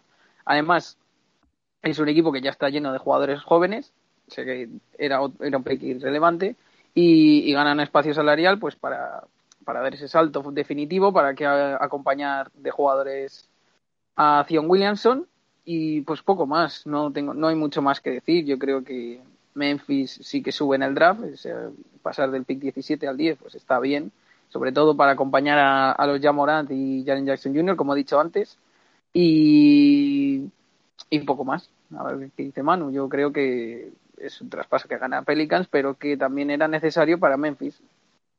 Sí, opino lo mismo. O sea, básicamente gana Pelicans porque ellos necesitaban hacer este traspaso, necesitaban quitarse eh, estos dos salarios eh, antes de verano para poder hacer una buena agencia libre y rodear a Sion, ya sea con Lonzo Ball, eh, teniéndole que renovar, o con Kyle Lowry, que es alguien que ha sonado bastante, o incluso ya otro jugador, pero tener un espacio para poder firmar a, este tipo de jugadores de contratos entre 20 y 25 millones de dólares. Eh, entonces, yo creo que encima, como ha dicho bien Jorge, eh, mejoran el puesto de pivot porque Adams no pegaba ni con cola en estos Pelicans, sobre todo al lado de Sion. al lado de Alonso Ball, que, que, es un grandísimo base, pero que no es un base que explote el pick and roll, que es lo que necesita un perfil como Adams, que se le vio que con Westbrook podía destacar como jugador, ser más aprovechable, pero con un base más parado como el Lonzo le ha costado muchísimo. Y justo Adams va a parar a un equipo en el que ese tipo de base es el que hay, que es, eh, que es eh, Yamorant. Entonces yo creo que tampoco sale tanto perdiendo Memphis porque encima de tener que un pick bastante mejor sobre el que intentar rascar esa tercera estrella, segunda estrella, eh, después de Yamorant y Jaren Jackson Jr., eh, vía draft, que creo que es la única manera que pueden conseguirlo en su proyecto. Eh, quizás en el 10, si eligen, como hemos dicho, a Guidi o a otro jugador que eligiesen y acaba siendo una estrella, en el 17 seguramente no era mucho más difícil conseguirla. Así que hacen bien. Bledsoe en principio no va a jugar ni un minuto en Memphis, por lo que se ha contado será traspasado o finalmente cortado, aunque le quedan dos años de contrato, son los mismos que a, que Adams. Adams va a ser mucho más aprovechable, con ya Morant al lado que con Lonzo Ball. Y Balanchunas es otro que sale ganando, que aunque ya era muy buen jugador y le hacía muy bien a Memphis, eh, le va a hacer muy bien a Pelicans porque es un pivot que se ha demostrado que puede jugar perfectamente abierto y eso a Sion le viene como anillo al dedo Creo que, eso va a jugar también muy bien con Lonzo si al final se acaba quedando con Lonzo. Y si no, eh, realmente con Lauri también haría muy buena pareja Balanchunas. Eh, de hecho, ya se conocen de muchos años en Toronto jugando juntos. Así que creo que Pelicans eh, le sobraban piezas, siendo un equipo con muchísimo, muchísima plantilla muy profunda y que realmente no necesitaba un pick tan alto, sino un complemento que pueden pillar en el 17, les sea incluso igual o más útil que lo que pudieran pillar en el 10 y que realmente ganan espacio salarial y un jugador que complementa mejor a su superestrella que ya tenía rumores de salida a final de temporada, que estaba mosqueado, decían. Yo aquí, yo, no sé si fiarme de esta noticia. Bueno, parece que Jake Fisher de Bleacher Report, no sé, yo es que soy muy crítico ¿eh? con, este tipo de informaciones, pero bueno, yo creo que merece la pena traerlo. Pero aquí sí que voy a poner un asterisco primero, porque Bleacher Report para mí no es una fuente 100% fiable las cosas como yo lo, digo como lo, como lo siento y como lo pienso. Pero bueno, vienen a decir que los Raptors han puesto en el mercado a Pascal Siakam. Sí que es cierto que hemos sido críticos. En este mismo programa eh, hemos hablado y yo mismo he dicho que Siakam no ha dado el paso adelante que se esperaba, ¿no? Tras la marcha de, de Kawhi Leonard. Es más, este año en cuanto a estadística, perdón, eh, ha dado un pequeño pasito atrás, excepto en asistencia, ¿no? Pero se ha estancado en anotación, sobre todo en sensaciones del juego, ¿no? Que al fin y al cabo cuenta mucho, eh, yo creo que para mí, en el baloncesto, ¿no? El ver a un jugador más allá de que meta 15, 20 o 25 puntos, muchas veces la sensación que te transmite, yo creo que es bastante importante. Me gustaría preguntaros y saber vuestra opinión. ¿Creéis que el proyecto de los Raptors eh, basado en construir alrededor de Siakam eh, ha fracasado? ¿Le están dando carpetazo? ¿O creéis que no deja de ser humo y que van a dar otra oportunidad? No lo sé, porque es interesante, ¿no? Tras la marcha de Kawhi Leonard lo que estaba claro es que el jugador franquicia iba a ser Siakam. Se apostaba por él. Pero no es menos cierto que el equipo no rindió el año pasado como se esperaba y que Siakam, evidentemente, ha sido el más señalado. ¿Qué opináis? Pues yo creo que sería un error, la verdad, traspasar hacia Cam. Porque ahora mismo los Raptors, teniendo en cuenta que Kyle Lowry se marcha en esta agencia libre, se les queda una plantilla bastante joven. Estaría en el puesto de base Malachi Flynn, de 23 años, el, jugador que drafteasen, que, o que, drafteen con su pick número 4, Van Vliet, o sea, perdón, Van Vliet y, y el propio Sakab se quedarían así como los, las dos referencias de la plantilla más veteranas aunque no, aunque ambos tienen 27 años, pero luego tienes a Gary Trent Jr., 22 años, a Nunobi, 24.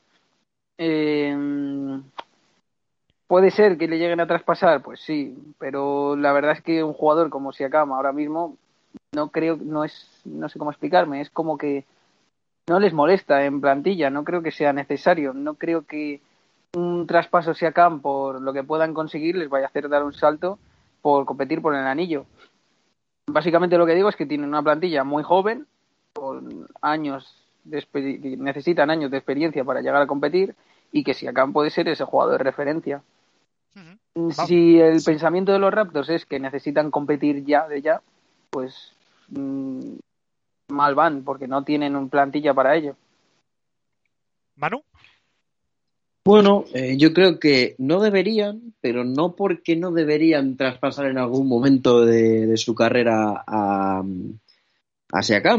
Me parece un jugador que jamás será el líder de un proyecto, no tiene la calidad suficiente como para ser líder de un proyecto, que ya tiene 27 años y esto es un proyecto joven. Es verdad que tampoco es un anciano, 27 años le queda bastante carrera por delante, pero ya no es un jugador de 22-23, eh, que es típico jugador de un equipo pues que realmente este año ha quedado cuarto en, en la posición del draft y que quedó bastante abajo en, en temporada regular, en récord. Es verdad que tienen que ver muchísimo la temporada llena de lesiones que, tiene, que tuvo Toronto Raptors eh, y tampoco es justo juzgar a los jugadores por esa temporada, pero se ha visto que desde que se fue Kawhi eh, ha pegado un paso hacia abajo y que realmente no es capaz de liderar la franquicia.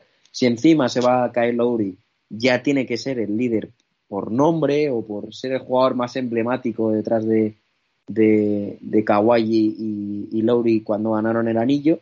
Y yo creo que no tiene la, la base como para ser ese tipo de jugador franquicia de una franquicia que tiene que ser candidata a pelear en el este, eh, como podría llegar a ser los Toronto Raptors en el caso de, conseguir otro tipo de, de estrella. Aún así, me parece un grandísimo segundo, tercera espada, con lo cual es un jugador que te podrías quedar. Pero ¿cuánto deberían de esperar los, los Raptors eh, a, a Pascal Siakam para hacerle un proyecto en el que ya pueda ser segunda espada? ¿Cuánto van a tardar en sacar una primera espada? ¿Lo será su jugador en el pick 4? Claro, pero de aquí a X años. Tiene un contrato firmado para un jugador franquicia, Pascal Siakam. Entonces también es otra cosa que te juega en contra. Pero lo que más juega en contra, ya para terminar, es que realmente yo diría que Pascal Siakam está en el valor más bajo de mercado que ha tenido en toda su carrera, desde que ganó el, el Most Improved Player y, y ganó el anillo, que ahí yo creo que, que se le veían maderas de poder llegar a ser una superestrella de la liga, pero se ha quedado en, en un muy buena segunda o tercera espada y por eso yo todavía no le traspasaría. Tiene muchísimos años por delante de contrato todavía y todavía puedo esperar a que el valor suba un poquito. Bien, eh, más conversaciones que parece que hay. Eh, los Lakers parece que están en conversaciones con los Kings por un traspaso eh, Buddy Hill por Kuzma. Eh, parece que los Lakers están buscando activamente un perfil tirador para acompañar eh, tanto a LeBron como a Anthony Davis y Kuzma pues ya sabemos que hace tiempo pues que bueno no, no es feliz en los Lakers se siente infravalorado quiere buscar otro tipo de mercado eh, aunque bueno tampoco sé si los Kings sería el sitio ideal para él pero bueno, no sé, ¿qué os parecería? Sobre todo por dedicar a los Lakers, ¿no? Porque yo creo que los Lakers van a ser bastante activos. Eh, no es el único jugador que ha sonado en la órbita, evidentemente, de los Lakers. También de Mar de Rosen se ha dejado querer, ¿no? Ha dicho en un podcast hace poquito, eh, creo que fue con Shannon Sharp de, Fox Sport, que bueno, comentó que era una oportunidad, eh, que cualquier jugador querría jugar. Eh, bueno, ha dejado un poquito la puerta abierta. Después habría que ver con el tema eh, salarial cómo encajaría. Pero bueno, me gustaría saber vuestra opinión. Primero, de Buddy Hill por Kuzma y después de estas declaraciones ¿no? de, de Rosen que bueno eh, sabemos ¿no? que evidentemente su tiempo en los Spurs seguramente se haya acabado ya y va a ser uno de los principales candidatos eh, bueno a, moverse este verano me gustaría saber vuestra opinión pues la verdad es que es un movimiento que a priori no, no me convence mucho en cuanto a fiabilidad de, del rumor sí que es verdad que Hill se quiere salir de los Kings y que los Lakers pues al parecer quieren mover a Kuzma como sea porque está metido en todos los rumores entonces, si tendrían que los Lakers meter a alguien más, supongo que entraría en el traspaso Horton Tucker con, el dinero con el, por el que renovase. Y, y la, lo cierto es que los Lakers saben que necesitan un jugador, un, una tercera espada, ya puede ser Buddy Hill, ya sea Lowry, ya sea incluso Chris Paul ha sonado. O sea, saben que necesitan un tercer jugador que complemente a LeBron James y Anthony Davis, que ya se ha visto que, Anthony Davis pues es el jugador que es, se lesiona mucho y LeBron James cada, cada temporada que pasa es más mayor. Entonces, en una NBA en la que cada vez es más complicado ganar el anillo con los equipos cada vez más fuertes, donde se rodean más estrellas, mmm, los Lakers saben que es necesario fichar a alguien. ¿Puede ser Buddy Hill el jugador que necesiten? Pues es un jugador que es tirador, que no necesita acumular mucho, mucho balón y que puede complementarse bien con LeBron y Anthony Davis. Luego ya entraremos en, en qué puede ofrecer los Lakers a los Kings para que lo acepten, porque ya a priori Kuzma por, por Hill más, o sea, Kuzma más Horton Tucker por Hill no me parece justo para Sacramento. Bueno, a ver, eh, yo creo que están intentándose quitar a Kuzma más que traer a Hill, aunque les vendría muy bien.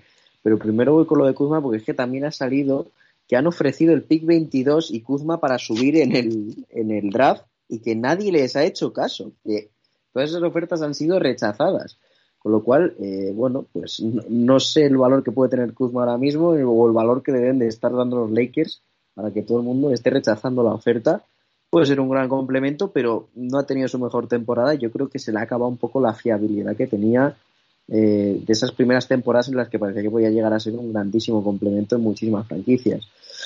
Vamos a ver cómo acaba, pero parece que desde luego le están intentando dar salida. Eh, si llega Buddy Hill, yo creo que Buddy Hill sería un grandísimo jugador para Lakers, porque mmm, yo creo que se le infravalora un poco, no como jugador en general, porque es verdad que hay muchos momentos en los que Buddy Hill te resta, eh, pero es un grandísimo anotador, es un jugador que puede estar en los 20 puntos por partido fácilmente en NBA y eso lo tienen muy pocos jugadores. Eh, tiene un contrato un poco feo para el perfil que, ha sido en los Kings este año, que realmente eh, le costaba a veces eh, salir desde el banquillo, aunque te anotaba bien, pero que no congeniaba bien con la plantilla. Entonces es un poco dudoso, pero en un equipo en el que está LeBron James y Anthony Davis y que les han costado tortas eh, anotar más allá de ellos dos, salvo Dennis Redder quizás, eh, creo que Buddy Hill le viene como anillo al dedo a estos Lakers. El problema es, eh, traes a Buddy Hill, vas a renovar a Redder según lo que ha salido, Redder va a aceptar o a los Lakers o a los Bulls con un contrato feísimo, feísimo para Dennis Redder cuando se te vaya LeBron James, lo que se puede quedar en Lakers puede ser muy pantanoso y feo. Así que quizás buscar una solución eh, antes que Buddy Hill más económica o quizás más a largo plazo sería algo más apropiado. Pero aún así me parecería buena opción por lo que digo. Creo que es un grandísimo anotador que está muy infravalorado como anotador y que a los Lakers le falta justo ese perfil detrás de, de LeBron James y Anthony Davis. Bueno, me gustaría saber, antes de ir despidiéndonos, ya llevamos casi una horita de programa, eh, bueno, vuestras impresiones de lo que estamos viendo en las Olimpiadas. Vamos a hablar sobre todo de la selección de Estados Unidos, no por el tema que no dejamos de ser un programa de la NBA. Ya si queréis, eh, ahora en agosto, cuando termine ya eh, la competición, también podemos valorar la participación de España. Pero vamos a hablar un poquito de, todo lo que estamos viendo, ¿no? De toda la polémica, porque sí que es cierto que en el último partido Estados Unidos ha pasado por encima de Irán, pero no es menos cierto que eh, está siendo una selección muy criticada, muy cuestionada. Yo no lo veo tan grave, eh, sinceramente, porque vamos, yo creo que lo que están entrando en calor, están empezando a poquito pues a, a, entonarse. Pero bueno, me gustaría saber vuestra opinión. Yo no sé si lo estáis siguiendo, también los Juegos Olímpicos eh, y la selección de Estados Unidos, pero bueno, no sé. Eh, ¿Creéis que hay motivos de verdad de, eh, sobre todo para el aficionado a, la selección norteamericana, a lo que es, todo, tiene todo lo que ver ¿no? con el tema de la NBA, motivos de preocupaciones o, veis tras el partido de Irán, pues bueno, eh, una mejora clara que les va a llevar, pues bueno, en principio son el gran favorito para el oro. No sé, eh, Jorge, empiezo por ti un poquito por cambiar el orden. No sé, ¿qué opinas de, del paso de momento por los Juegos Olímpicos de Estados Unidos? Pues la verdad es que, obviamente, como tú bien has dicho, son los favoritos para la medalla de oro pero no veo una selección de Estados Unidos que viene de, de lo que viene, que es de perder en cuartos de final del Mundial de China contra Francia, precisamente, que equipo contra el que ha perdido en su debut en, en Tokio. Nada, eh, nada más lejos de la realidad. Veo un equipo que parece que, que llega como sobrado, pensando que llevo a Kevin Durant, llevo a Damian Lillard, llevo a Jason Tatum, no vamos a tener muchos problemas en ganar. Y, y ya se vio en los partidos de, amistosos de preparación no le veo no le veo esa selección tan dominante como para como para decir, no, van a ganar el oro, el resto de selecciones van a competir por plata. Sí que es verdad que yo en programas anteriores dije que, que la selección me gustaba, la selección que había hecho Popovich me gustaba, y que, y que a priori pues no iba a tener muchas complicaciones, pero, pero pasan los partidos y aunque sí que haya metido esta paliza última a Irán, eh, no me da la sensación de que, de que sean muy superiores. Así que ya veremos qué tal se desarrolla y veremos si la selección española, que en el primer partido contra Japón han tenido bastante buenas sensaciones, sobre todo Ricky Rubio, y veremos si conseguimos ganar el oro. Bueno, Manu, no sé, lo mismo, un poquito eh, balance de lo que estamos viendo al momento en los Juegos Olímpicos, sobre todo con Estados Unidos. Bueno, lo primero decir que para mí Estados Unidos sigue siendo la favorita, la candidata, pero que quizás la, la vez en unos Juegos Olímpicos que menos favorita es de siempre. Pero es lógico, o sea, al final en la NBA eh, hay muchísimo jugador internacional, hemos estado viendo sobre todo estos últimos años que muchísimos jugadores internacionales de la liga, muchísimos llevándose los premios, eh, muchísimos eh, siendo All-Star, eh, mejores jugadores de sus franquicias. El nivel está creciendo realmente en todo el mundo a, nivel de, calidad de jugadores. Entonces es normal que haya selecciones que puedan llegar a medirle a Estados Unidos en un partido, que al final es un partido solo. Dicho esto, el básquet FIBA también le ayuda muchísimo a otras selecciones a frenar a Estados Unidos, porque eh, lo que es el small ball no es tan efectivo a pesar de que precisamente eh, sí que se juegue más con jugadores muy altos, que es lo que le hace muchísimo daño en el small ball, pero no es lo mismo eh, tener ahí un tío encerrado en la zona que llega mucho antes a las ayudas en penetración y deja muchísimo muchísimo más facilidad para defender a los exteriores, los tiros exteriores de los, de los rivales, que Estados Unidos no está acostumbrado a atacar ese tipo de defensas eh, lo vimos el otro día contra Francia.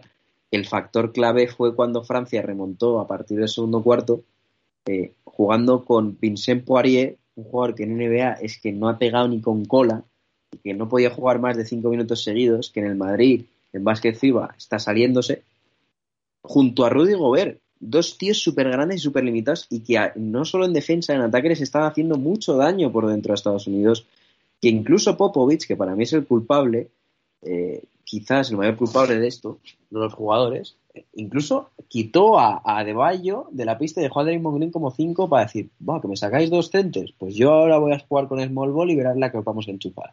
Y a partir de ahí fue Francia cuando empezó a ganar el partido. Entonces yo creo que se equivoca un poco Popovich con la idea de, haber llevado solo a De como center puro, que realmente es un center muy móvil, pero que bueno, puede cumplir como center puro, pero y más allá de eso no los tiene y quizás no, yo no soy purista de básquet FIBA ni nada y de hecho no me, no me parece tan entretenido ver un partido de básquet FIBA como uno de NBA, salvo por el tema, esto también lo podemos discutir, de que los partidos hacen mucho más cómodos verlo en cuanto a rapidez. No hay anuncios, ni tiempos muertos de 50 minutos, ni nada. Pero bueno, eh, lo que quiero decir, que yo no soy purista de básquet FIBA ni voy a defender que el básquet FIBA es el mejor de la NBA, que la NBA no se defiende, que está, saliendo mucho la discusión y mucha gente otra vez diciéndome otra vez porque Estados Unidos haya perdido. Pero yo creo que se equivoca por analizar eh, todo Popovich como si fuera la NBA y realmente merece un, un análisis mejor de, de, lo que hacen en pista porque la culpa de los jugadores yo creo que no la tienen prácticamente y debería plantear de otra manera los partidos eh, para, Estados, para que Estados Unidos no tuviera tantos problemas, porque si no, eh, no va a ser Francia la única que le puede causar problemas. Popovich en partidos oficiales con Estados Unidos lleva 10, 7 victorias, 3 derrotas. ¿Y por qué ha ganado Irán? Si no lleva 6 victorias, 3 derrotas en 9 partidos oficiales con Estados Unidos Popovich. Ese es el dato. Bueno, dato interesante. Eh, nos gustaría saber un poquito nuestra, la opinión ¿no? de nuestros oyentes sobre todo lo que hemos hablado en el programa de hoy ver si también opinan ¿no? que el señalado debería de ser Popovich o quizás, bueno, buscar otro tipo culpable. De todas formas ya lo veremos, ¿no? Porque de aquí a que grabemos dentro de dos semanas, pues la situación es distinta y han callado ya bocas que por otro lado sería lo normal, ¿no? Pues ya sabemos que los jugadores eh, norteamericanos... Para, para, una cosilla más, solo para rematar, perdón Alejandro.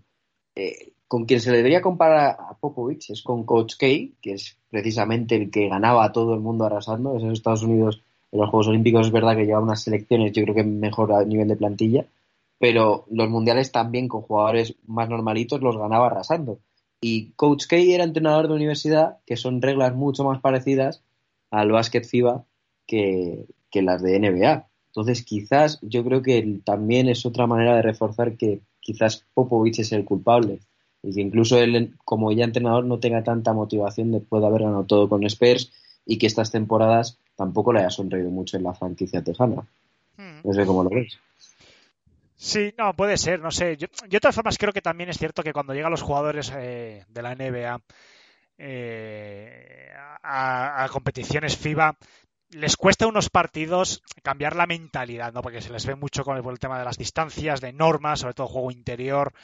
Claro, los jugadores NBA, pero que juegan en equipos europeos, pasa un poquito más desapercibido porque, claro, tú te integras eh, en una selección, a lo mejor que haya dos, tres jugadores NBA, pero todos los demás son jugadores que están en competiciones FIBA, Australia, eh, cualquier selección europea, España, etc. Eh, enseguida te adaptas, ¿no? Porque todos tus compañeros están ya adaptados. No, no tienen que cambiar de mentalidad, ¿no? Por explicarme un poquito mejor. Entonces yo creo que también hay mucho de eso y yo creo que en cuanto entren en dinámica, yo no tengo la menor duda, vamos, de que Estados Unidos, no sé si el oro, ¿no? Porque es muy complicado, porque después, al fin y al cabo, hay selecciones muy potentes, España, eh, está Donci por ahí, ¿no? Eslovenia, no sé, eh, va a ser un- unos Juegos Olímpicos bastante interesantes en cuanto a, a baloncesto. Pero vamos, lo normal sería que en cuanto cojan un poquito la dinámica y como profesionales que son lo van a hacer, seguro, cuando cojan la dinámica y cambien un poquito lo que es, ¿no? En las distintas normativas, insisto, sobre todo, ¿no? En temas de juego interior, porque quizás el juego exterior no cambia tanto la cosa. Mejor un poquito más en defensa, no sé. Pero yo creo que en líneas generales eh, tampoco hay tantas diferencias más allá de los 5 metros. Bueno, no me quiero alargar mucho más, chicos, eh, porque hemos tenido un poquito, entre la entrevista y la actualidad hemos tenido un programa un poquito largo. Eh, insisto a nuestros oyentes, la próxima semana estamos de vacaciones, la siguiente, la segunda semana de agosto estamos ya aquí de nuevo para recuperar pues todo lo que haya pasado, por supuesto en el draft, temas de agencia libre, eh, cualquier rumor, iremos ya actualizando pues la información y ya preparándonos poquito a poco, ¿no? Para empezar ya a hacer un eh, análisis por eh, divisiones de los equipos, pues ya con vistas a la siguiente temporada de la NBA. Jorge Manu, como siempre, muchísimas gracias por haber estado esta semana conmigo y nada, eh, que tengáis buenas eh, vacaciones, bueno, estos próximos días, semana, no sé si vais a hacer algo, pero bueno, que las disfrutéis y enseguida nos volvemos a reunir. Un placer estar de vuelta, Alejandro. Y las gracias, como digo yo, siempre a los que nos escuchan, hombre, no a nosotros. También. Por supuesto. Y nada, ya sabéis que si os gusta Back to Back, eh, si nos dejáis un like en iBox es para nosotros eh, maravilloso. Y por supuesto, si os queréis suscribir, es la mejor manera también de recibir la notificación en cuanto subimos nuevos programas en iBox. Agradeceros mucho que estéis ahí una semana más. eh, espero que estéis disfrutando este verano con precaución, por supuesto. No os olvidéis de las recomendaciones sanitarias.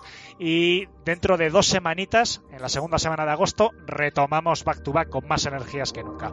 Muchas gracias y hasta la próxima. Rich gang, money down, counting up, hundred down. Came out, we been out, uptown, sundown. Rich girl, but this money nigga, come around, no pun nigga, come around, we hunt nigga, play around and get stuck nigga. My project, we don't lose nigga.